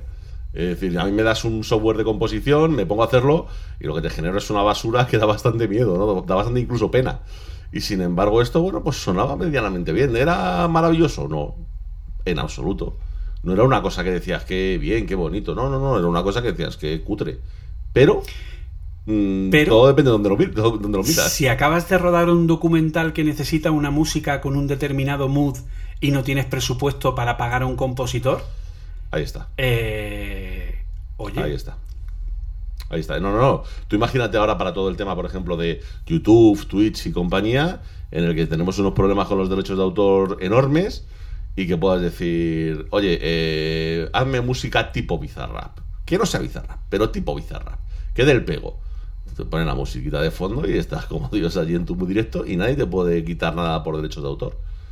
Y eso hoy día ya existe, aunque son cosas que siguen generando seres, seres humanos, eh, con el tema de las bibliotecas musicales, ¿vale? Tienes eh, Epidemic Sound, Sí, por Epidemic ejemplo, o tienes eh, Envato Elements, o tienes unos cuantos en el que puedes buscar fotografías, puedes buscar músicas, puedes buscar cosas que ya están controladas, pues es que faltan dos telediarios para que digas, pues oye, eh, música que acompañe a un tal y además que te la ajuste exactamente a la duración que tú necesitas para que encaje con tu vídeo Sí, directamente. sí, sí. O sea, será Es más, fíjate lo que voy a decir. Con los años será capaz incluso de interpretar las imágenes del vídeo para hacer una música que se adapte a lo que está saliendo en el vídeo. Claro, eso es lo que te iba a decir. O sea, es cuestión de tiempo que para un programa como DaVinci, en el módulo de Fairlight, que es el de audio, tengas la opción de genérame música tipo tal, ajustándose a estas marcas que he colocado yo aquí como momentos importantes. Ya está. Es decir, lo tienes hecho. Lo tienes metido en una de las partes más complicadas muchas veces de hacer un vídeo, que es colocar una- un audio, una música que realmente acompañe bien ¿no? a lo que estás haciendo. Pues ahí lo tendrías hecho automáticamente. Pon un Hans Zimmer en tu casa. Pero es que, es que suena, suena chiste, y que ese es el tema, que cualquiera que lo escucha aquí está diciendo flipaos. Yo, yo lo sé, yo soy consciente que la mitad de los que lo estáis escuchando estáis diciendo flipado. Yo solo Que digo una cosa. unos flipados, que no- yo solo que digo no una tienen cosa. El, todo el que esté pensando ahora mismo flipado, que se guarde este podcast. Y en unos años hablamos. Y que lo saque dentro de cinco añitos. Cinco añitos. O incluso menos. Y depende. me- menos. Es que, te digo, es que vi- viendo lo que llevo viendo yo esta, esta última semana, yo, que- diría que, yo diría que menos, ¿eh? Es que Yo te digo, o sea, no ha pasado ni un año desde que hicimos el de Yepeta y tela, cómo ha o sea, evolucionado todo, ¿eh? Sí, sí, sí. Y, no, y sobre todo que de repente y de la nada, que esto es lo más flipante, ¿no? De repente y de la nada han salido unos cuantos sistemas tan o más potentes que GPT-3. Es decir, de repente apareció Lambda de la nada, es decir, Google lo tenía ahí guardado. De repente ha aparecido, pues esto, ¿no? El, esta Stable Diffusion, este que es el último que ha salido de imágenes que nadie sabía que estaba, pero ahora de repente, macho, todo el mundo lo tenemos instalado y además en local. Es que ya ni, ni siquiera es una cosa que tengas que, que utilizar en un servidor externo, sino que te dejan ya un modelo hecho de 17 gigas, de tamaño ya perfectamente organizado, y tú le empiezas a pedir cosas. Es, es espectacular. Y le empiezas a pedir cosas, eh, bueno, ya lo haremos luego. ¿Qué Sí, lo cosas hablamos le pides tú? ya lo, ya Sí, lo mejor, las mejor, cosas que no- tú le no pides. Porque, claro, ya lo comentamos en su momento, ¿vale? Además recuerdo que lo dijo Oliver, que cuando eh, GPT-3 fue entrenado, muchos de los textos que él eh, aprendió, muchos de los textos sobre los que él aprendió eran textos que, pues bueno, eran tutoriales de programación, que tenían trozos de código. Entonces resulta que, oh, qué curioso, GPT-3 aprendió también a programar. Aprendió a encontrar los patrones, igual que aprendió a traducir, y no se pretendía que aprendiera a traducir, pero fue capaz de aprender las, eh, las asociaciones a nivel gramático entre distintos lenguajes y cómo se traducen a nivel de texto. De hecho, los traductores más potentes que hay ahora mismo están todos basados en algoritmos de eh, deep learning. Eh, por, por ejemplo, yo el que suelo usar mucho es DeepL, ¿no? que es el, un poco, la verdad que funciona bastante bien. Sí. Entonces, si partimos de esa base, resulta que también ha aprendido a programar. Y de pronto llega a GitHub, que en GitHub hay, en fin, nada, tienen cuatro o cinco trozos de código de tres chavales que está- pasaban por allí y cuatro cosas más, ¿no? Y dicen, no, no, pues vamos a entrenar y vamos a crear un copilot. Vamos a crear un GitHub copilot que te ayude, un asistente de programación, ¿no? lo que llaman tu asistente inteligente de programación, que yo he tenido la gran suerte de probar, eh, de hecho lo estoy pagando, ¿vale? Y que eh, ha superado todas mis expectativas. Porque esto ya no es decir, no, no, es que, como dijimos en su momento, ¿no? Que esto es como un Stack Overflow en el que tú le dices al sistema, oye, genérame un texto o genérame una función a través de un comentario, ¿no? Que era un poco como vendieron al principio este GitHub Copilot, ¿no? Que tú en un comentario ponías función de cálculo de un número eh, de la serie de Bernoulli, por ejemplo, ¿no? Y entonces él te hacía racatacatacata y te sacaba la función. Bien, Eso es una de las cosas que hace. Pero es que lo más importante, lo más impactante que tiene GitHub Copilot es que es un autocompletado inteligente. Es el autocompletado en el que yo cuando empiezo a escribir una instrucción y el editor de, código me saca la instrucción que él supone en plan Google, ¿vale? Es decir, si yo quiero escribir view, escribo VI y entonces el EW él me lo autocompleta. O si yo creé en otra página, en, otra, en otro fichero, una variable o una clase que se llama mi pantalla toa molona, pues cuando escribo mi pantalla te autocompleta el toa molona. Eso es algo que ya tenemos más que, más que eh, entendido. Pero, ¿y si os digo que yo programando en Swift, con una librería de Swift, no con Swift nativo, sino con una librería como, eh, pues, en fin, pues, en este caso con Vapor, ¿vale? Puedo autocompletar código entendiendo el algoritmo de GitHub Copilot, todo mi contexto que se compone de cómo se llaman mis variables, cómo se llaman los tipos de parámetros que tiene que devolver, cómo se transforman, qué operaciones estoy utilizando, de forma que él es capaz de autogenerar el código en base a lo que yo ya he ido escribiendo. El caso más. eh, el caso que más me llamó la atención, ¿vale? No es directamente en Swift, sino es programando en HTML con la librería Leaf. Es una librería que permite eh, utilizar el propio código HTML con unas etiquetas, con unos hash, que permiten hacer flujos básicos de condicionalidad, de bucles for, eh, en fin, acceso a variables que se inyectan directamente contra el HTML. Entonces yo estaba generando un formulario dinámico en el que dependiendo de el número, dependiendo de un, de un, valor de tipo de formulario, ¿vale? que podía ser 0, 1, 2, 3, 4, el que fuera, pues él, en función de esa, de esa entrada de un, de un hashtag if y un valor, me tenía que poner un campo de un formulario de un tipo determinado para que fuera corrigiendo. Bien, pues el sistema fue capaz a la segunda iteración de yo poner el tipo de formulario de generarme él solo el if correspondiente al siguiente caso de mi control. Es decir, yo puse if tipo de formularios igual a 1, if tipo de formularios igual a 2 y en la siguiente me puso if tipo de formularios igual a 3. Automáticamente.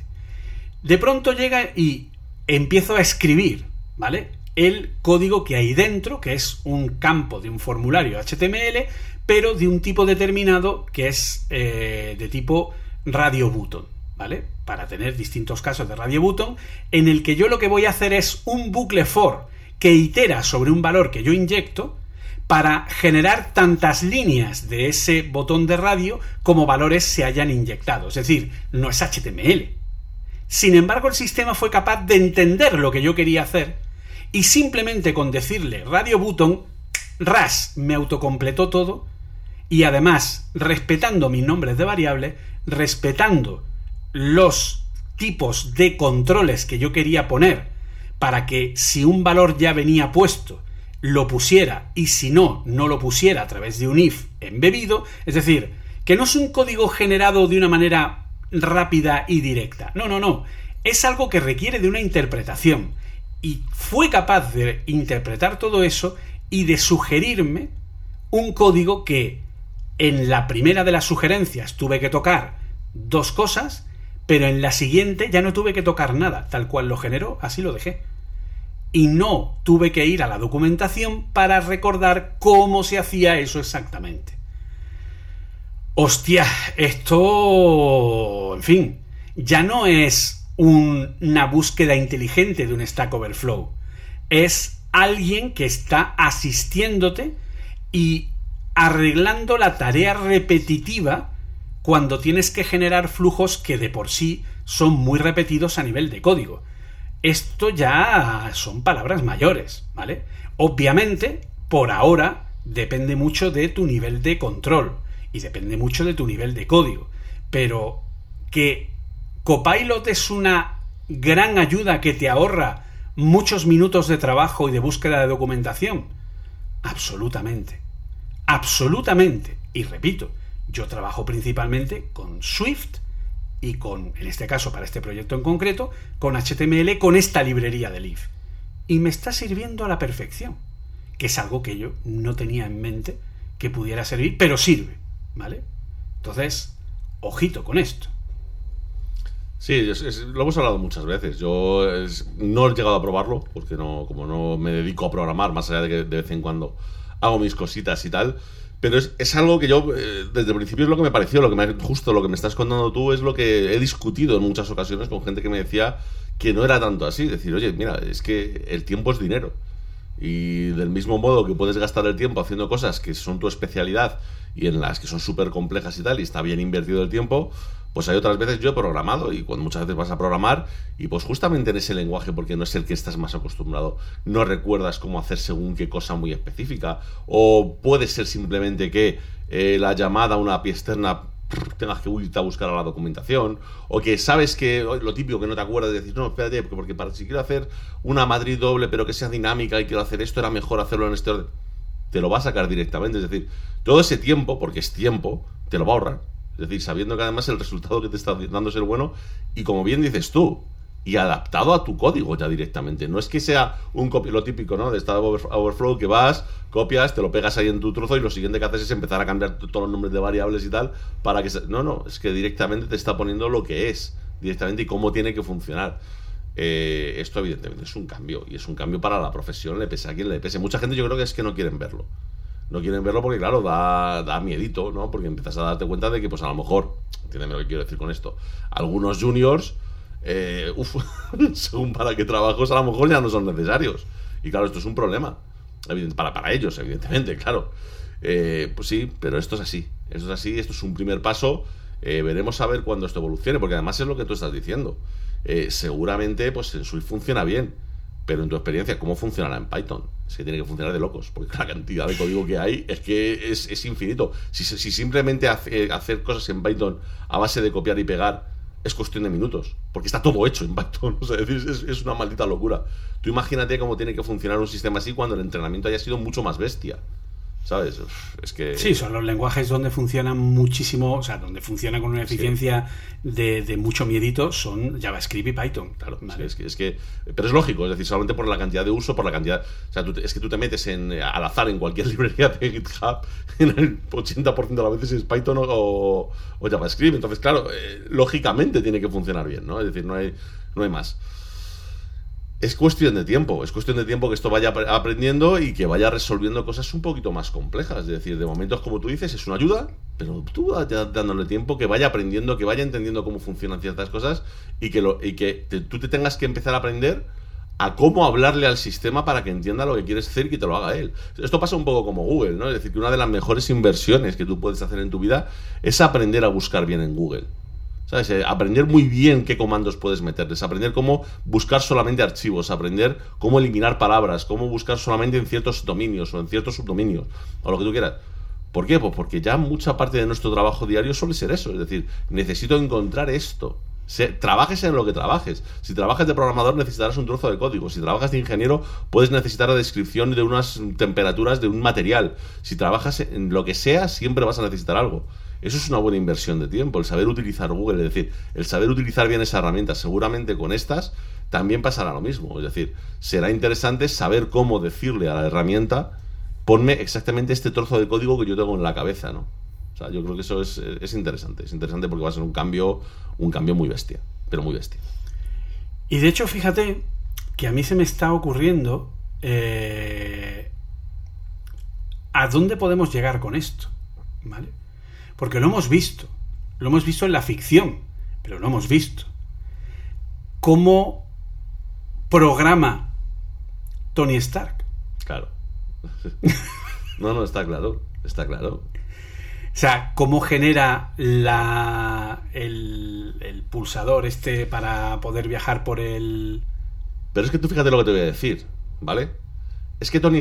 en- Entiéndeme esto que te voy a decir. Tony Stark programa exactamente igual que Elon Musk.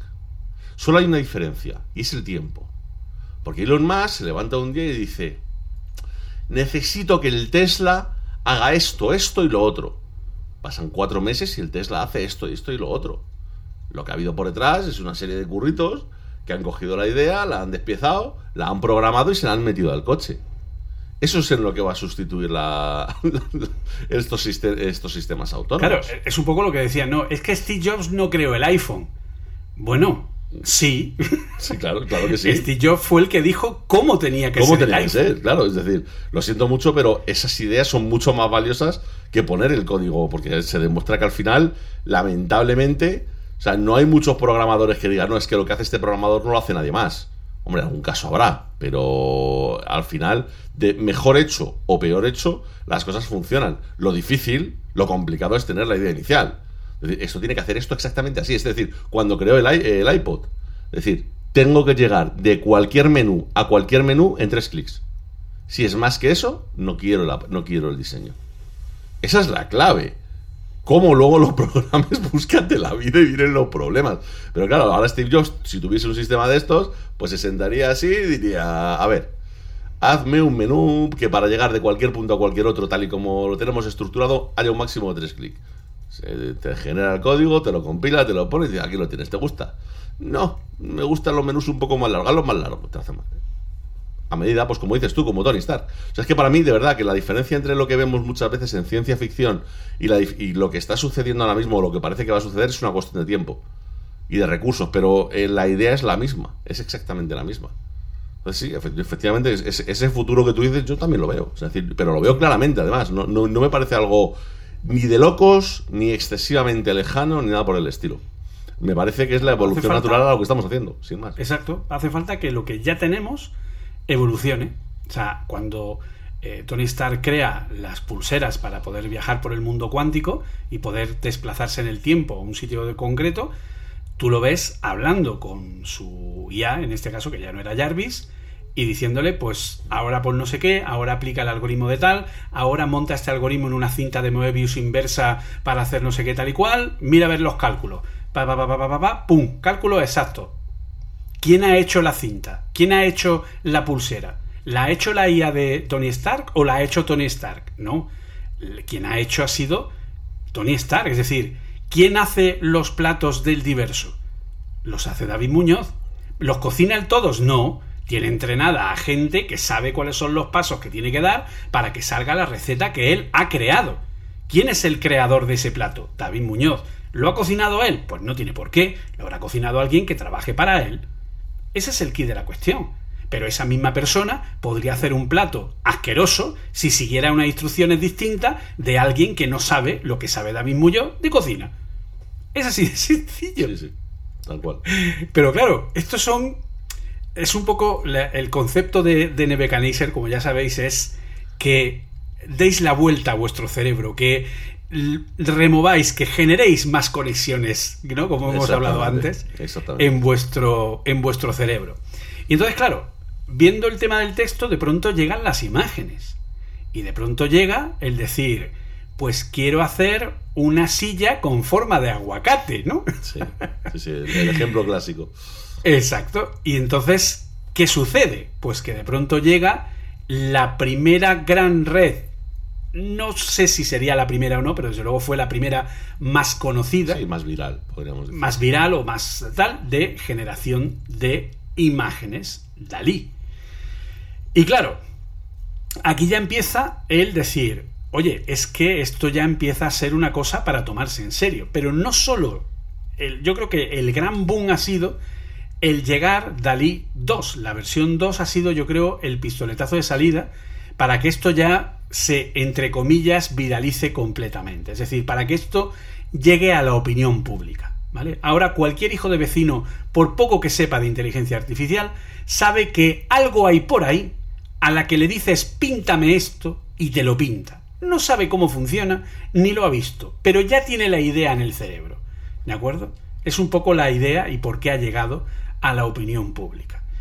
Y claro, llega un momento en el que Dalí 2 tiene un nivel de precisión y de generación que en muchas ocasiones cuando le das una descripción correcta, da miedo lo Sí. que está haciendo. De hecho, ¿sabes lo que oí el otro día? Que lo vas, seguramente lo habrás oído tú también, pero yo realmente flipé. Que estas inteligencias artificiales han creado una nueva profesión, que es Sí. el ingeniero de prompts. El que sabe exactamente qué Eso- pedirle a la IA para que dé lo que tú quieres. Un momento. Justo a eso me refería hace un momento, cuando decía lo de saber buscar en Google. Es que es así, es que es así. Porque de hecho, yo de hecho, por ejemplo, con esta inteligencia artificial, con DALI 2, eh, yo he conseguido una cosa para mí es espeluznante, el resto del mundo se descojona, ¿no? Pero, pero esto es así, y es que eh, mi primer recuerdo, esto, esto es, es raro, ¿vale? Yo soy raro en general, eh, pero esto es muy raro. te, te queremos, te queremos a pesar Me, me queréis igual, ya lo sé. Mi primer recuerdo, mi primer recuerdo es con justo cumplidos a los pocos días de tener tres años y es de, una de mi primera pesadilla que tuve. Y la primera pesadilla que tuve es algo tan absurdo, ¿vale? Como que yo estaba en una especie de sala vacía, completamente vacía, muy grande, completamente a oscuras, en la que lo único que había es eh, un escenario de madera y la rana Gustavo sentada en, una, en un taburete con un foco eh, apuntándole de arriba abajo, de plan cenital, ¿vale? Y se me quedaba mirando fijamente. Yo me quedaba mirando y de repente empezaba a descojonarse como con una risa histérica y yo ya me despertaba acojonado, ¿vale? Tenía tres años. Por favor, que nadie lo olvide. He sido capaz de recrear esa imagen, te diría que a la perfección de cómo la tengo en la cabeza con este sistema pidiéndoselo. Quiero una imagen de la rana Gustavo en un escenario de madera, con un fondo de ladrillo, en una sala completamente a oscuras, con una luz cenital, cenital mirándome directamente a los ojos. Y te saca una imagen que es tu pesadilla. Dices, Dios mío. Dios mío, porque est- esto es difícil incluso hasta de dibujar para alguien que, que- que- lo sepa. Es decir, el conseguir captar lo que es tu pesadilla. Pues te das cuenta de que a veces con palabras puedes describirlo y que un sistema de estos es capaz de hacerlo. Porque además hay una cosa muy... A ver, esto, esto me gustaría que lo vieseis, ¿vale? Es decir, jugad con estos tipos de sistemas que ya todo el mundo puede tener acceso a Dalí, eh, a Stable Fusion, que ahora, Diffusion, que ahora hablaremos de ello y demás. Yo os recomendaría una cosa y es que cuando hacéis búsquedas, ¿vale? Cuando hacéis búsquedas y no salen bien, es decir, cuando hacéis un, un prompt que no sale bien, es decir, que la imagen no es exactamente como tú quieres, hay una cosa que es un poco espeluznante, ¿no? Y es que te das cuenta que los errores que se cometen, las tienen un parecido muy turbio, pero muy turbio, muy turbio, muy turbio, a cómo funciona nuestra cabeza. Es decir, todos hemos tenido pesadillas teniendo fiebre, que por ejemplo es muy típico. Todos hemos tenido sueños muy raros en los que se mezclan cosas y demás. Cuando tú ves estas imágenes, el parecido que tienen con ese mal funcionamiento, podríamos decir, ¿no? de nuestro cerebro cuando intenta hacer cosas que no son reales, que son mezclas y tal, es espeluznante. O sea, te das cuenta de que nuestro cerebro no debe funcionar de forma muy distinta a, estas redes neuronales. Debe ser algo relativamente parecido, porque muchas veces tú lo piensas y nosotros no somos conscientes de una cosa, ¿no? Y es que nosotros, nuestro cerebro no es capaz de guardar imágenes. No tiene esa capacidad. Nosotros creemos que sí, pero no. Si yo te digo, concéntrate mucho y piensa en un bolivic, si te concentras bien, te vas a dar cuenta de que tu cerebro lo que hace es superponer un montón de imágenes, o sea, de recuerdos que tienes sobre un bolivic y crear una especie de forma que es la que tiene un bolivic. Pero tú no, tú, no te imaginas de repente una estampa con un bolivic, sino que lo, que lo que te imaginas es esa forma como tal.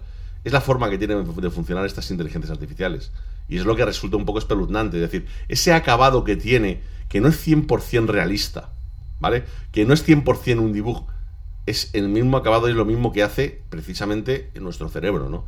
Llama mucho la atención, ¿eh? Llama mucho la atención. Y es que eh, lo que se pueden hacer con estas herramientas es una auténtica barbaridad. De hecho, bueno, pues lo hemos comentado al principio, yo ya estoy optando por la mayoría de los de las covers que tengo que hacer, como tengo que hacer muchísimos, tanto para los podcasts como para eh, YouTube, Twitch y toda la historia, lo estoy empezando a generar con estas redes.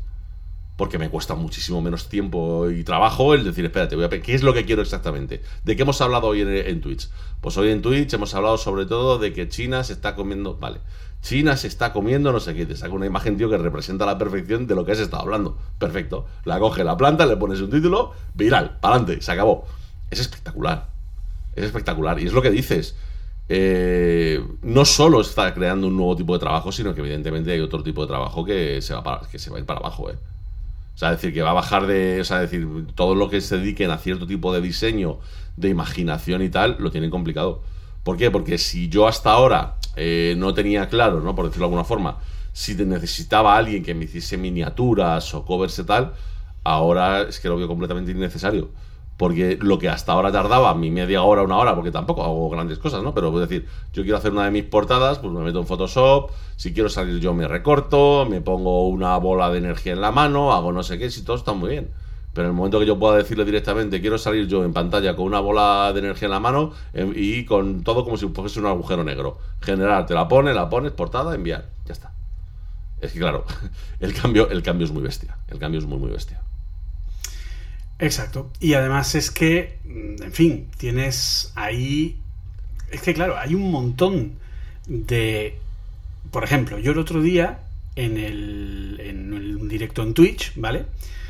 Pues estuvimos hablando de esto, ¿vale? Entonces yo enseñé cómo funciona GPT-3, enseñé cómo funcionaba Dalí, etcétera. Y una de las personas que había en el directo me dijo, bueno, pues vamos a... eh, ¿Sería capaz de crear el logo de una mm, nueva compañía? Y dijimos, bueno, pues vamos a probar, ¿vale? Y entonces le dije que generara, me dijo, bueno, pues quiero el logo de una, de una nueva marca de coches que se llame de tal manera que tenga la letra T destacada dentro de lo que es el logo y que tenga una llama en un aspecto así de logo comercial. Eh, nos clavó tres o cuatro. Sí, sí.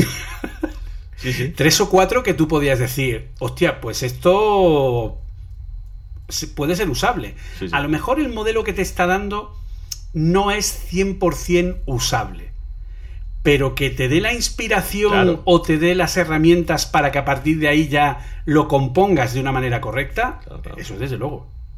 No, no, claro, es que, es que es lo que estamos hablando. Es decir, la gran discusión con este tipo de, sistemas es si tienen creatividad o no. Joder, te están, te están dando la inspiración para hacer cosas. Mira hasta qué punto. Nosotros, nosotros ya te digo, no, igual, yo en nuestro director lo hemos hecho mucho, el, el hacer cosas locas, pedirle cosas locas. Y de repente te da unos resultados que tú jamás te habrías imaginado. Y dices, pero qué bien pensado. Y a partir, como dices tú, a partir de eso, pues cojo yo. Para que te hagas una idea, es decir, yo en unos días, eh, esta semana ya va a ser mi última semana de semi-vacaciones, en unos días ya empezamos a tope con mi canal y tal. Y voy a poner una mascota nueva para el canal. La mascota se la ha inventado Dalí. Pero es que me pareció espectacular cuando la vi. Le dije, por favor, defíneme lo que es un Masain. Dibújame un Masain. Y me hizo un dibujo que dije, me he enamorado, tío. O sea, es decir, o sea, a partir de ahora esto va a ser nuestra mascota del canal. Porque no me preguntes por qué ni cómo, tío, pero lo define, lo define. Es decir, todo, todo el mundo cuando lo vio dije, lo dijo, bueno, yo quiero una camiseta de eso. ¿Sabes? Eso, es- espectacular. Eso es espectacular. Es increíble. Y muy importante, tú quieres una camiseta de eso y la puedes vender porque tienes los derechos Efect- comerciales, Efectivamente. porque Dalí te los ha dado. Efectivamente. No, es una, es una locura. ¿eh? Lo, que, lo que está sucediendo con el software este de generar imágenes es una locura. Y sobre todo en los últimos días, que como de la nada, yo sé que no es de la nada porque había varias versiones anteriores y demás, pero como de la nada ha aparecido un nuevo software que es eh, Stable Diffusion, ¿vale? Que básicamente hace lo mismo que el Dalí. Me atrevería a decir que un paso por delante de Dalí. Es decir, yo he conseguido hacer algunas imágenes que son espectaculares. Y que para colmo, eh, ya no es sino, licenciado, sino que es software libre. Te lo puedes descargar e instalar en tu ordenador. No es fácil, ya os voy avisando, ¿vale? En general. Eh, sobre todo, bueno, hay una versión, que si queréis contactarme, os lo digo como. Hay una versión que se instala bien en Windows y eso más o menos. Las versiones de Linux dan unos problemas de muerte. Funcionan. Niños, el Linux no lo probéis. Bueno, gracias. bueno, bueno, bueno. Llevo un fin de semana de, de- pero, pero para pegarme un tiro, ¿eh? O sea, una, una- una cosa terrible. Pero bueno, te lo puedes instalar y con tu propia CPU, con tu propia GPU, sobre todo, ¿no? Con los núcleos CUDA y tal de, de NVIDIA. Eh, es que me genera imágenes literalmente en cuestión de segundos, en 5 o 6 segundos, te hace unas imágenes espectaculares. Y ojo, ya no limitado a 512 por 512. La quieres Full HD, Full HD. La quieres 4K, 4K. Tardará más, pero, pero te la da con la definición que tú quieras. Y además, con la posibilidad de eliminar los filtros, estos eh, not safe for work, que a veces, honestamente, pides cosas que son completamente normales y te salta el filtro porque ha entendido otra cosa o lo que sea. Y te permite, básicamente, llevar a la realidad casi cualquier idea que tengas en tu cabeza, ¿no? Siendo tuya la licencia, etcétera, etcétera, etcétera. Es, es una locura. Es una locura lo que está pasando porque, insisto, ahora somos cuatro frikis los que lo estamos haciendo, pero es que en una semana que se ha puesto viral, ya hay gente que lo ha conseguido integrar. Integrar es integrar, que ya está dentro de la aplicación de Photoshop. Con lo que te permite decir, venga, quiero dibujar un paisaje con un muñeco aquí, que va a ser no sé qué, que va a ser no sé cuánto, y ahora coges y se lo describes en texto. O sea, primero se lo pintas así como si fuese un boceto guarro, y luego se lo pintas. El de la izquierda es Goku lanzando una Genki Dama contra el del fondo, que resulta que es Mariano Rajoy, y están los dos sobre un barco que está en Hawái y salta una sirena que es la mancha de detrás. General. Y te genera una imagen que dices, no me lo creo. O sea, no me lo creo. Es decir, mejor que lo que cualquier diseñador podría haberte hecho en dos o tres semanas de trabajo. Te lo hace directamente, es espectacular. O como en el peor de los casos, si no está perfecto, te lo, como ya estás en Photoshop, retocas las cuatro cosas y se acabó. O coges una imagen tuya, le dices, bueno, quiero la misma imagen, pero a mí me pones pelo y mm, como si fuese un dibujo de estudio Ghibli. Y te lo hace. O sea, es, es increíble. Es absolutamente increíble y funciona bien. Que la cosa es que funciona bien, es que el resultado que da es muy aceptable. Si lo quieres perfecto, solo tienes que sentarte a retocar un poquito lo que, lo que ha salido de ahí. Pero no solo eso, porque estas IAs no solo generan imágenes, también las retocan. También retocan imágenes que ya están hechas y en el que le dices, pues cámbiame este elemento por este otro, o hazme que esto sea de tal manera, o por ejemplo hay gente que lo está usando para, como el estilo de GPT-3, es decir, para autocompletado. El otro día compartía a alguien un ejemplo que había hecho en Photoshop de un búho que quería pintar. Y entonces pintó un búho a base de un círculo mal hecho como si fuera un niño de tres años. como dibujaría un búho un niño de tres años. Un círculo mal hecho, un par de alas y. O sea, cinco líneas mal puestas. Y entonces le dijo, y ahora, ahora píntamelo bien. Y le generó un búho en blanco y negro de. Hostia, Sí, sí. ojito. Sí, sí, no, un búho de, blanco y negro que podrían dibujar una de cada mil personas. Así de simple. Una de cada mil, en el mejor de los casos. Que O sea, ese- que ese- ya no es solo lo que es la generación a partir de un texto, es que es capaz de editar una imagen, interpretando la imagen, eliminando un elemento, que es el, por ejemplo, es uno de los ejemplos que te pone Dalí, que tú tienes un, eh, una foto de un, de un perro en una silla, ¿no? Si no me equivoco, y, lo, y marca al perro, ¿vale? Como si fuera un pincel de Photoshop de estos de, de cambio de contenido, ¿vale? De content aware, ¿no? Creo que se llama. Y lo marca y entonces lo sustituye por un gato.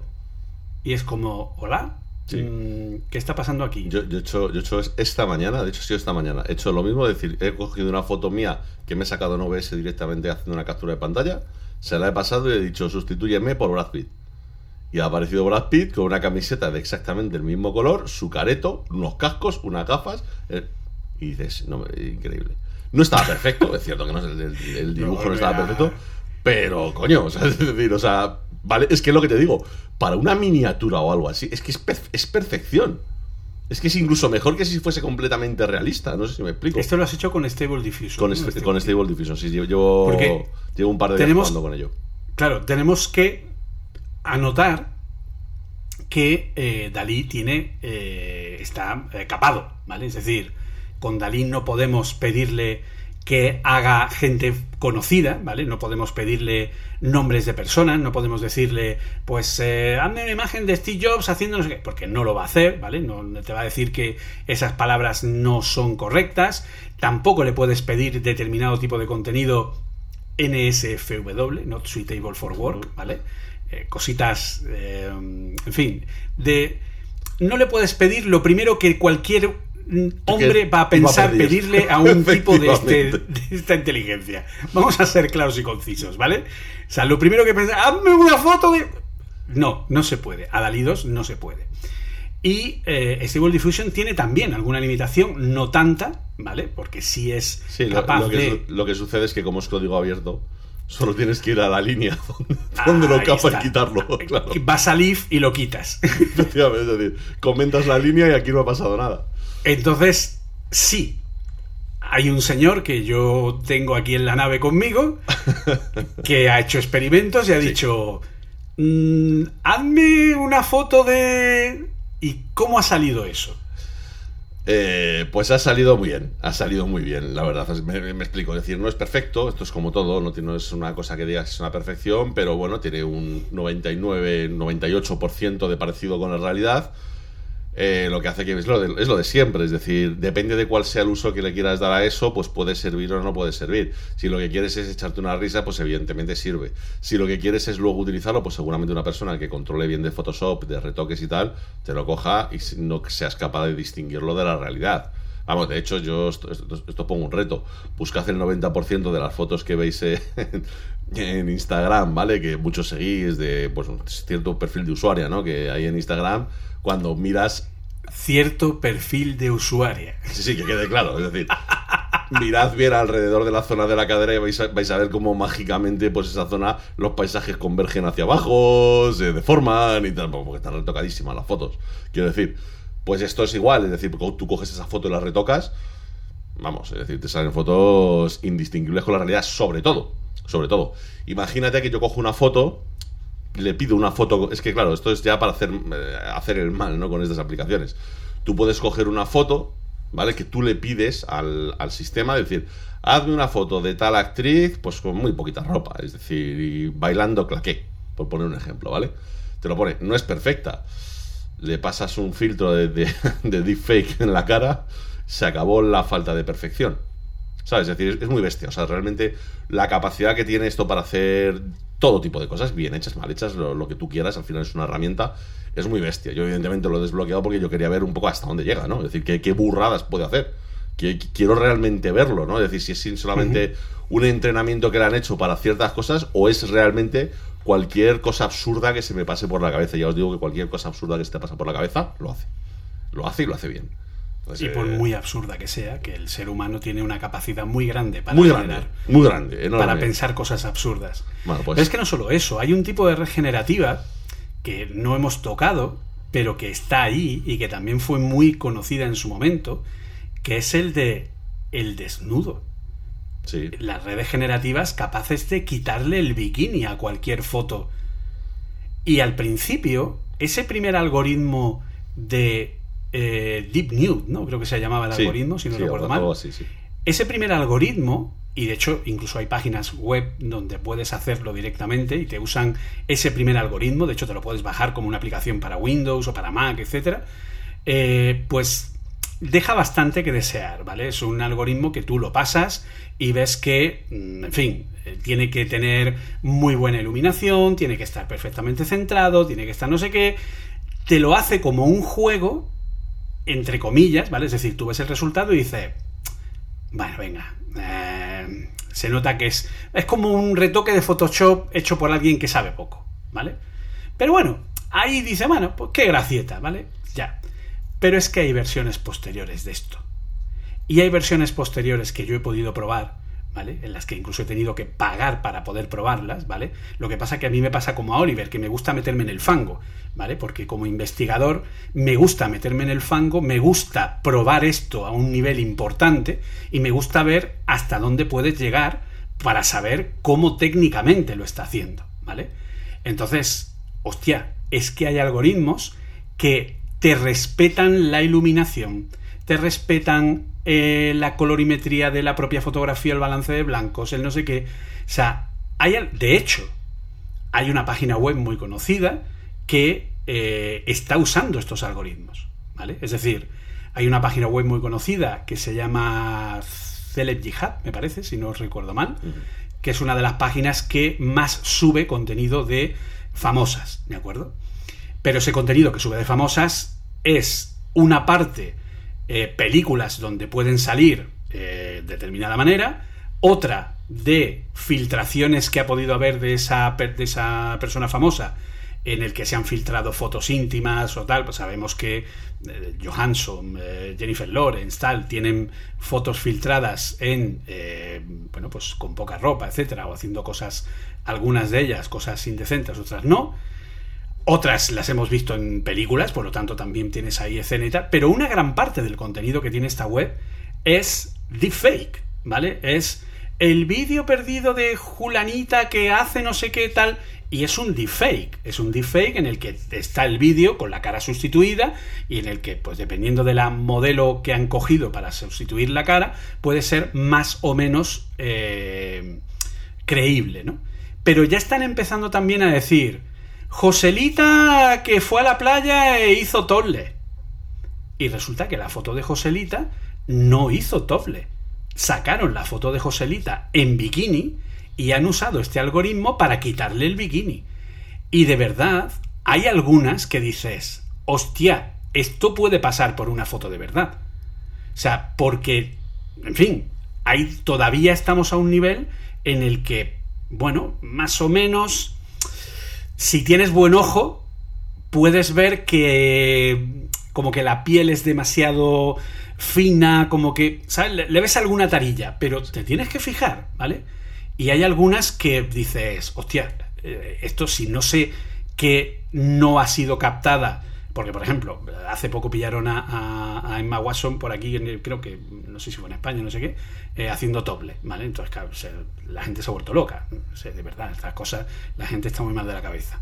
Pero, eh, pero luego hay otras imágenes que no son mm, o que por ejemplo pues ahora la gente le ha dado por la por Millie Bobby Brown vale que como ya es mayor de edad pues ahora a todo el mundo le ha dado por por, por Millie Bobby Brown y, y tiene fotos que sabes que no ha hecho eso pero las ves y si no tienes un ojo técnico dice da el pego Sí. Claro, ¿por qué cuento todo esto? Porque, hostia, es que esto es un peligro muy grande.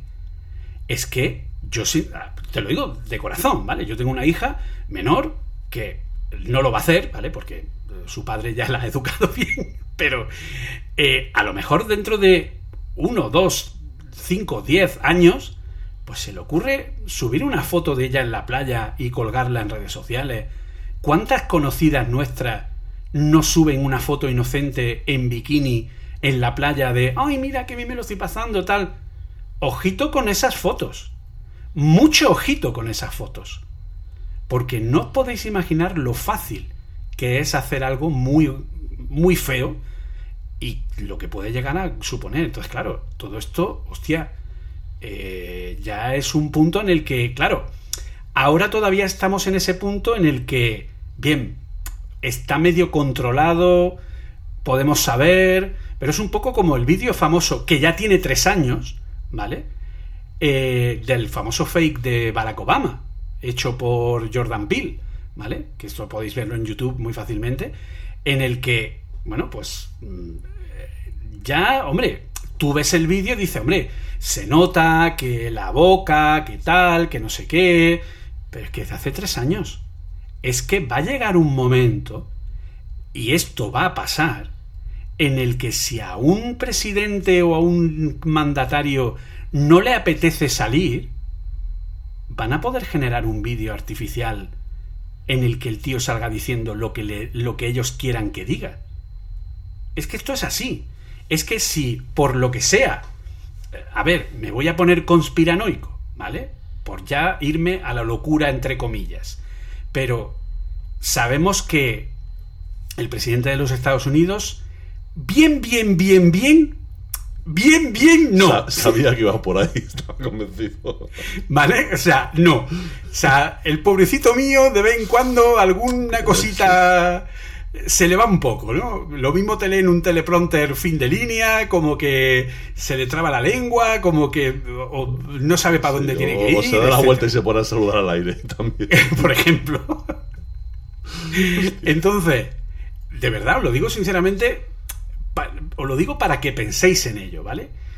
¿Qué le costaría a un gobierno de Estados Unidos generar a un presidente fake con la voz de ese presidente y que diga lo que necesite y ese presidente ese día está en cama porque no se puede levantar o le duele la cabeza o, o tiene ese día malo, pero tiene que dar un discurso desde el despacho oval.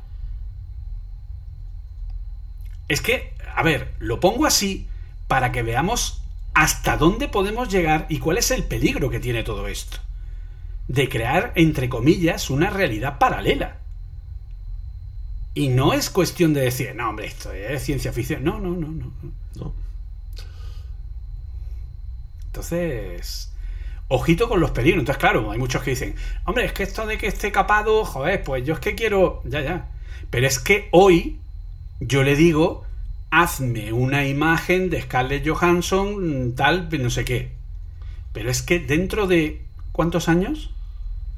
No, Vamos a eh, decirle- en un año hazme el vídeo, ¿sabes? Hazme el vídeo, eso es. Claro, o sea, eh, evidentemente.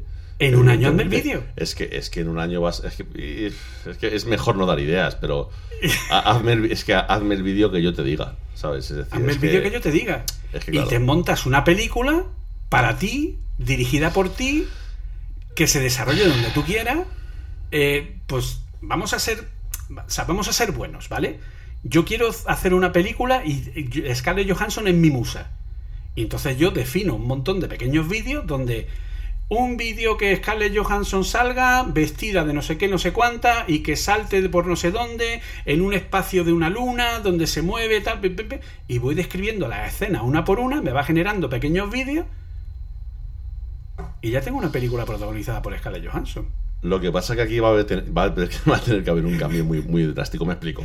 Claro, a, día, a día de hoy, a día de hoy, me explico, porque a día de hoy, eh, digamos que los malos. ¿Cómo podría llamarlo? Porque tampoco quiero llamarlo malos usos.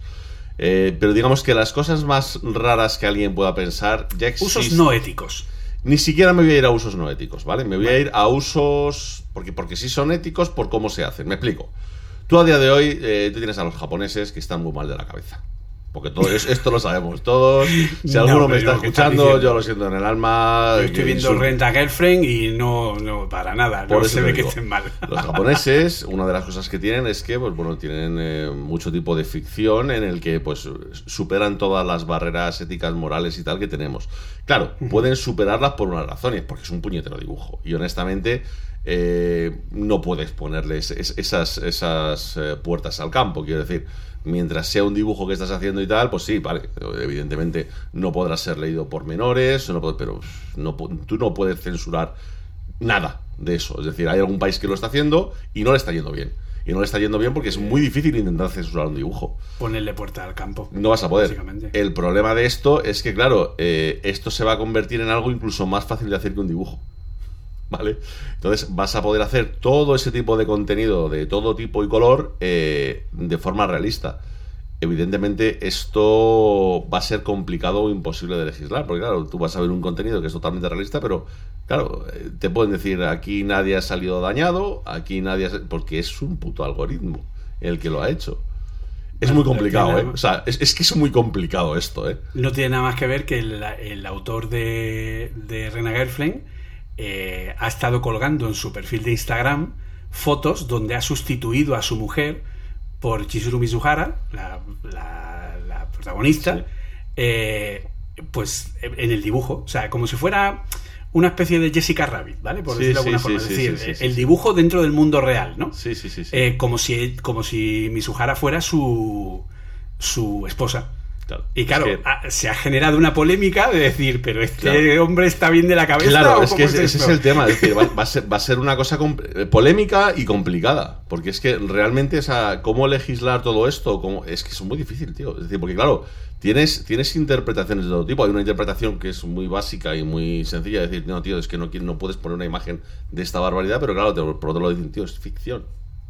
¿Sabes? Aunque, aunque parezca muy realista, es ficción. Claro. ¿Sabes? Que al, al final es, es que es lo que es. Es decir, en las películas en general no hay cortapisas. Es decir, tú puedes. Sí, te la clasificarán de como tú quieras. O acabará siendo un documental que solo que no lo verá nadie. Pero tú puedes hacer básicamente lo que te dé la gana y representar casi casi lo que te dé la gana, ¿no? Eh, hostia, Bueno, eh, tienes en el libro de Boba Fett cómo rejuvenecían a Mark Hamill y prácticamente es que dice, hostia, es que no hay diferencia. No, no, claro, claro. o sea. ¿cuánto vamos a tardar en empezar a, mm, digamos, licenciar los derechos de actores fallecidos?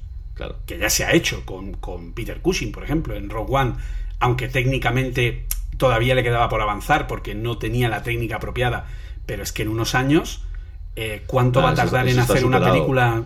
Eso está superado. De hecho, de hecho yo, yo no sé si lo has visto. Hay por ahí un- algún vídeo en, en YouTube que hacen una cosa muy sencilla y es coger un videojuego de coches cualquiera, el que sea, ¿vale? Es decir, da igual. eh, coges imágenes de Google Maps y le haces una especie de deepfake de esas imágenes sobre el juego y las imágenes que quedan son parece que son carreras reales por la calle. No eres capaz ni de coña de diferenciarlo, es imposible.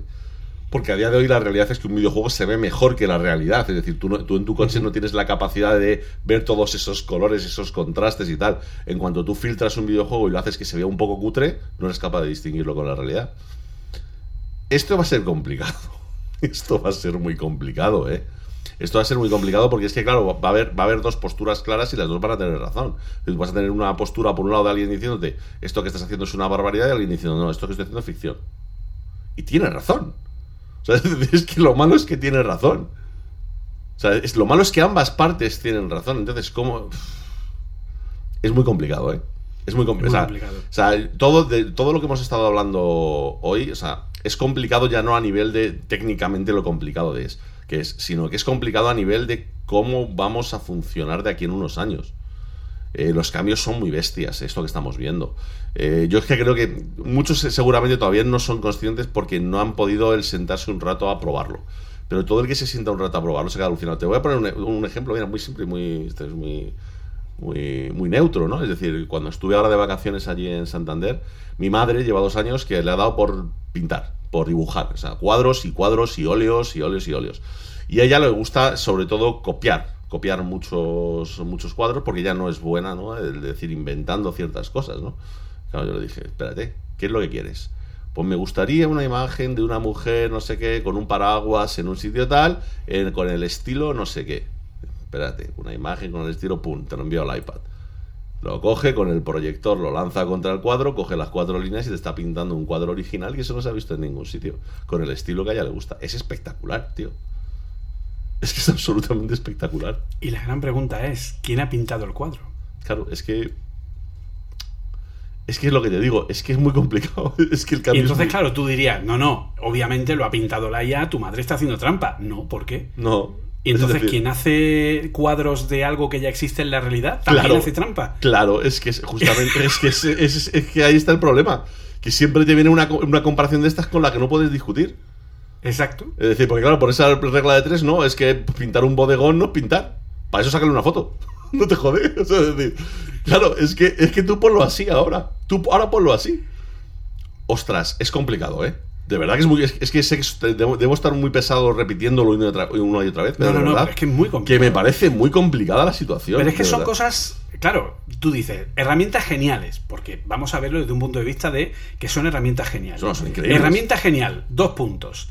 Servicio de podcast, que ya existe, donde yo puedo grabar mi podcast y, sub- y mientras grabo el podcast, tengo una transcripción exacta de todo el podcast, eh, con etiquetas, en donde si yo me he equivocado y he dicho una cosa que no es, puedo corregir la transcripción y el servicio me va a generar mi voz diciendo la corrección.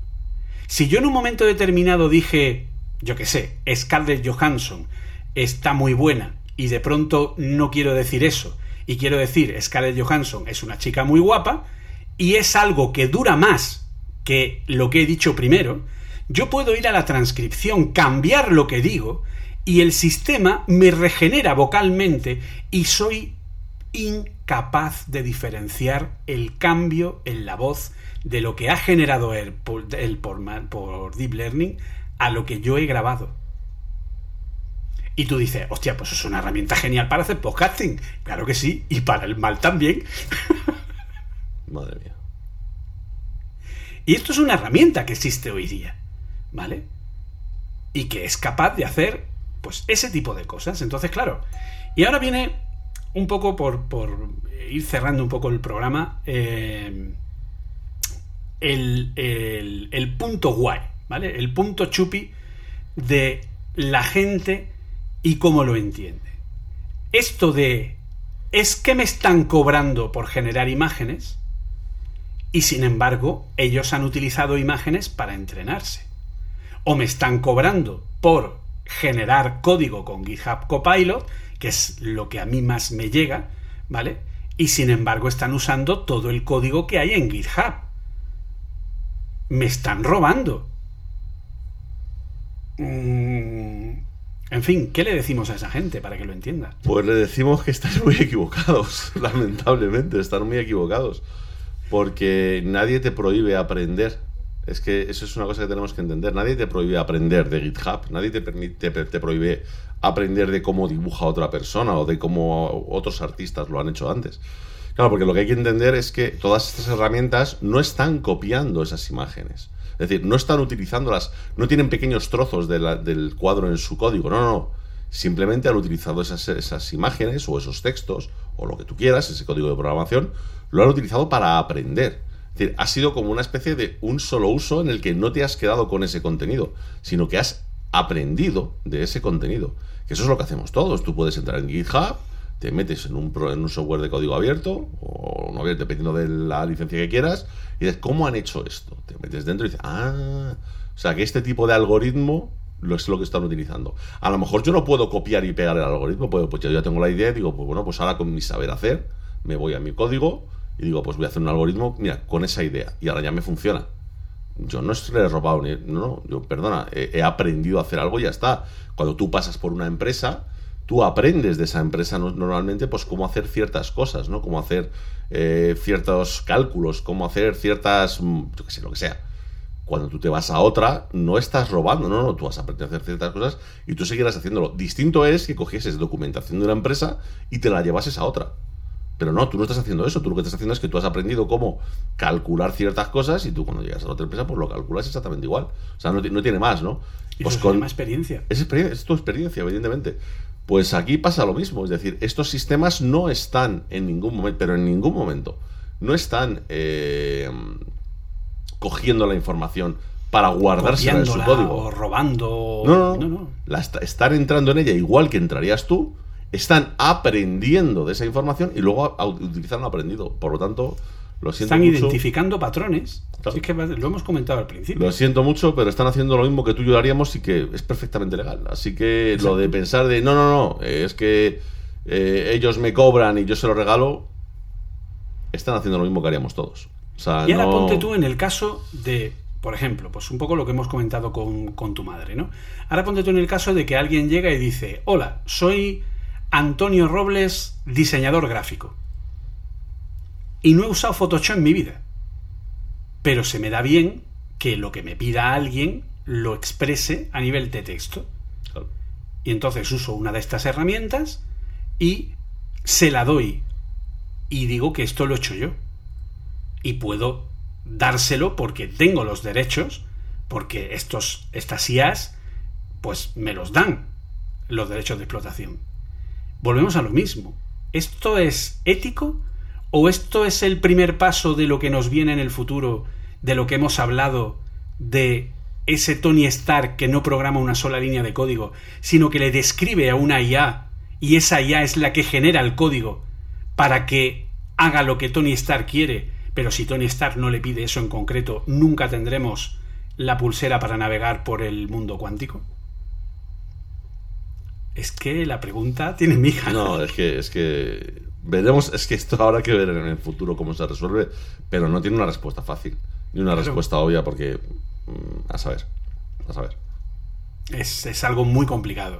Nosotros os dejamos esto como pequeñas semillas para que entren en vuestro cerebro, para que sea como una píldora, como una pastilla roja que os reformatee y os haga plantearos estas cosas de otra manera, porque, uff, se plantean, efectivamente, se plantean muchas preguntas, se plantean muchas dudas, porque las capacidades que tienen estas inteligencias pues van a ir cada vez a más y, en fin, no sabemos hasta dónde se puede llegar, no sabemos hasta dónde se las puede intentar o no controlar, no sabemos si el intentar controlarlas tiene o no sentido, porque luego, pues como ha hecho Oliver, luego llega, le quitas el if y ya puedes generar cualquier burrada que se te ocurra, eh, quitando cualquier filtro que pueda tener. En fin, es complicado, ¿vale? Es algo que va a redefinir en grande, a grandes niveles nuestra sociedad y, bueno, pues habrá que plantearse muy seriamente, eh, bueno, pues el, las consecuencias o no que puede tener y si la sociedad va a estar o no preparada. Si el tiempo que hace que los coches autónomos son capaces de conducir mejor que un humano y todavía no hay una legislación clara a ese respecto, pues imagínate con todo esto, ¿no, Oliver? Claro. No, no está claro. Es- es- Eso sí que va a ser un camino que vamos a ir mucho más despacito, mucho más paso a paso, porque ya no depende de la tecnología, ya no depende de. Depende un poco de nuestra evolución como sociedad, de cómo seamos capaces de adaptarnos a las cosas. Hemos tenido sorpresas, ¿no? De veces que nos hemos adaptado muy rápido, muy bien a algunas cosas, que no sabemos muy bien cómo ni por qué, y otras en las que cualquier chorrada se nos atasca y está ahí molestando durante mucho tiempo. Veremos a ver, veremos a ver, pero desde luego lo que sí se puede decir es que es complicado.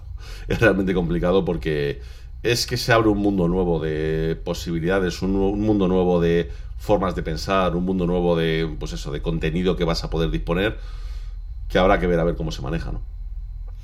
Y yo te voy a hacer una pequeña pregunta. Y ya con esto terminamos.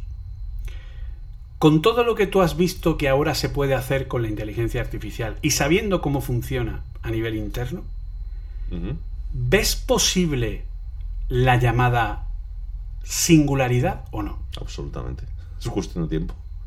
Es cuestión de tiempo y sobre todo cuando ves cosas como Lambda, ¿no? que ya están empezando a utilizar eh, los, las, is- los inteligencias artificiales multimodales, ¿no? que un solo modelo es capaz de hacer cosas distintas, pero completamente distintas, no, no un poco distintas, no escribir un artículo y escribir un ensayo, no, escribir un artículo, generar una foto y conducir un coche. Es decir, la misma, pues hombre, poquito a poco nos vamos acercando. ¿Cuándo llegará? Eh, no lo sé. No lo sé decir, esto, esto es como todo. Yo tengo la sensación, lo llevo diciendo mucho tiempo, que antes de lo que esperamos, seguramente. ¿no? Siempre se ha puesto una fecha como en 2040, 2050. Yo creo que antes. Honestamente, creo que antes, porque me da la sensación de que vamos con el acelerador enganchado al fondo.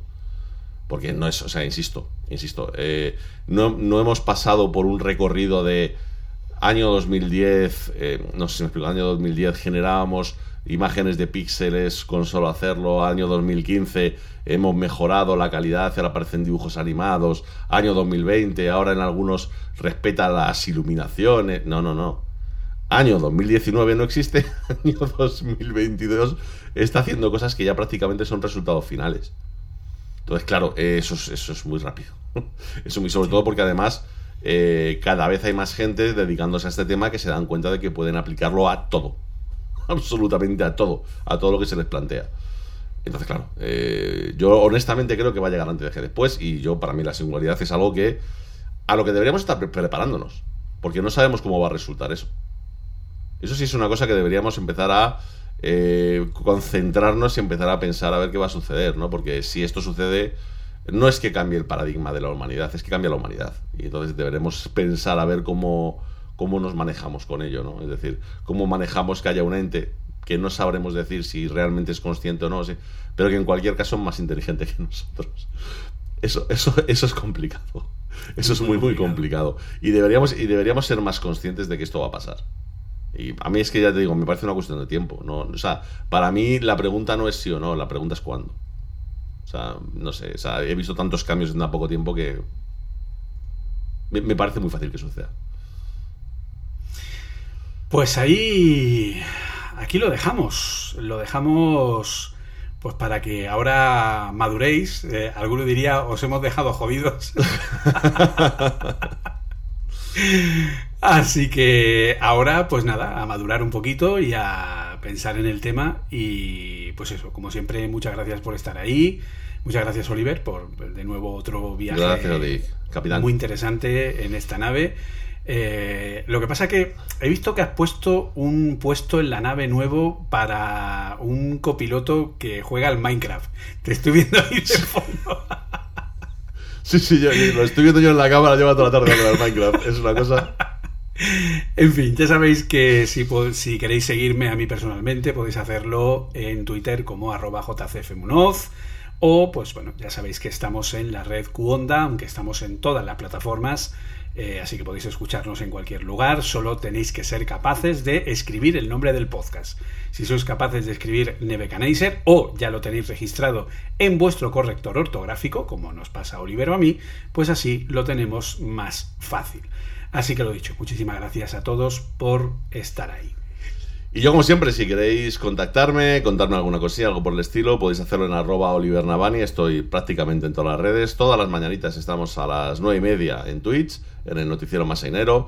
Ahora ya volvemos por la tarde también a las 6 de Masain, martes y jueves. Estaremos en Mis Movidas, en un par de días a la semana en, en podcast y también en Podimo. Pues un día a la semana pues continuaremos con nuestros podcasts un poquito más largos, un poquito más cercanos y demás. Y muchas cosas más que ya es que me cuesta trabajo el poder numerarlas, pero bueno, ahí estaremos. Yo te lo he dicho más de una vez, tú ya eres un creador de contenido eh, importante. No, no, no, no, no, no. A mí no me metas en ese saco.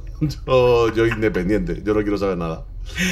en fin, pues lo dicho, muchísimas gracias a todos y nos oímos pronto. Hasta luego. Chao.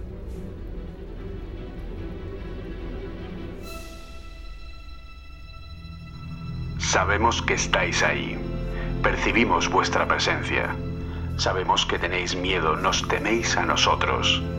Teméis el cambio, pero no conocemos el futuro. No hemos venido para deciros cómo acabará todo esto. Al contrario, hemos venido a deciros cómo va a comenzar. Vamos a terminar el episodio y vamos a enseñarles a todos lo que vosotros no queréis que vean. Les enseñaremos un mundo sin vosotros.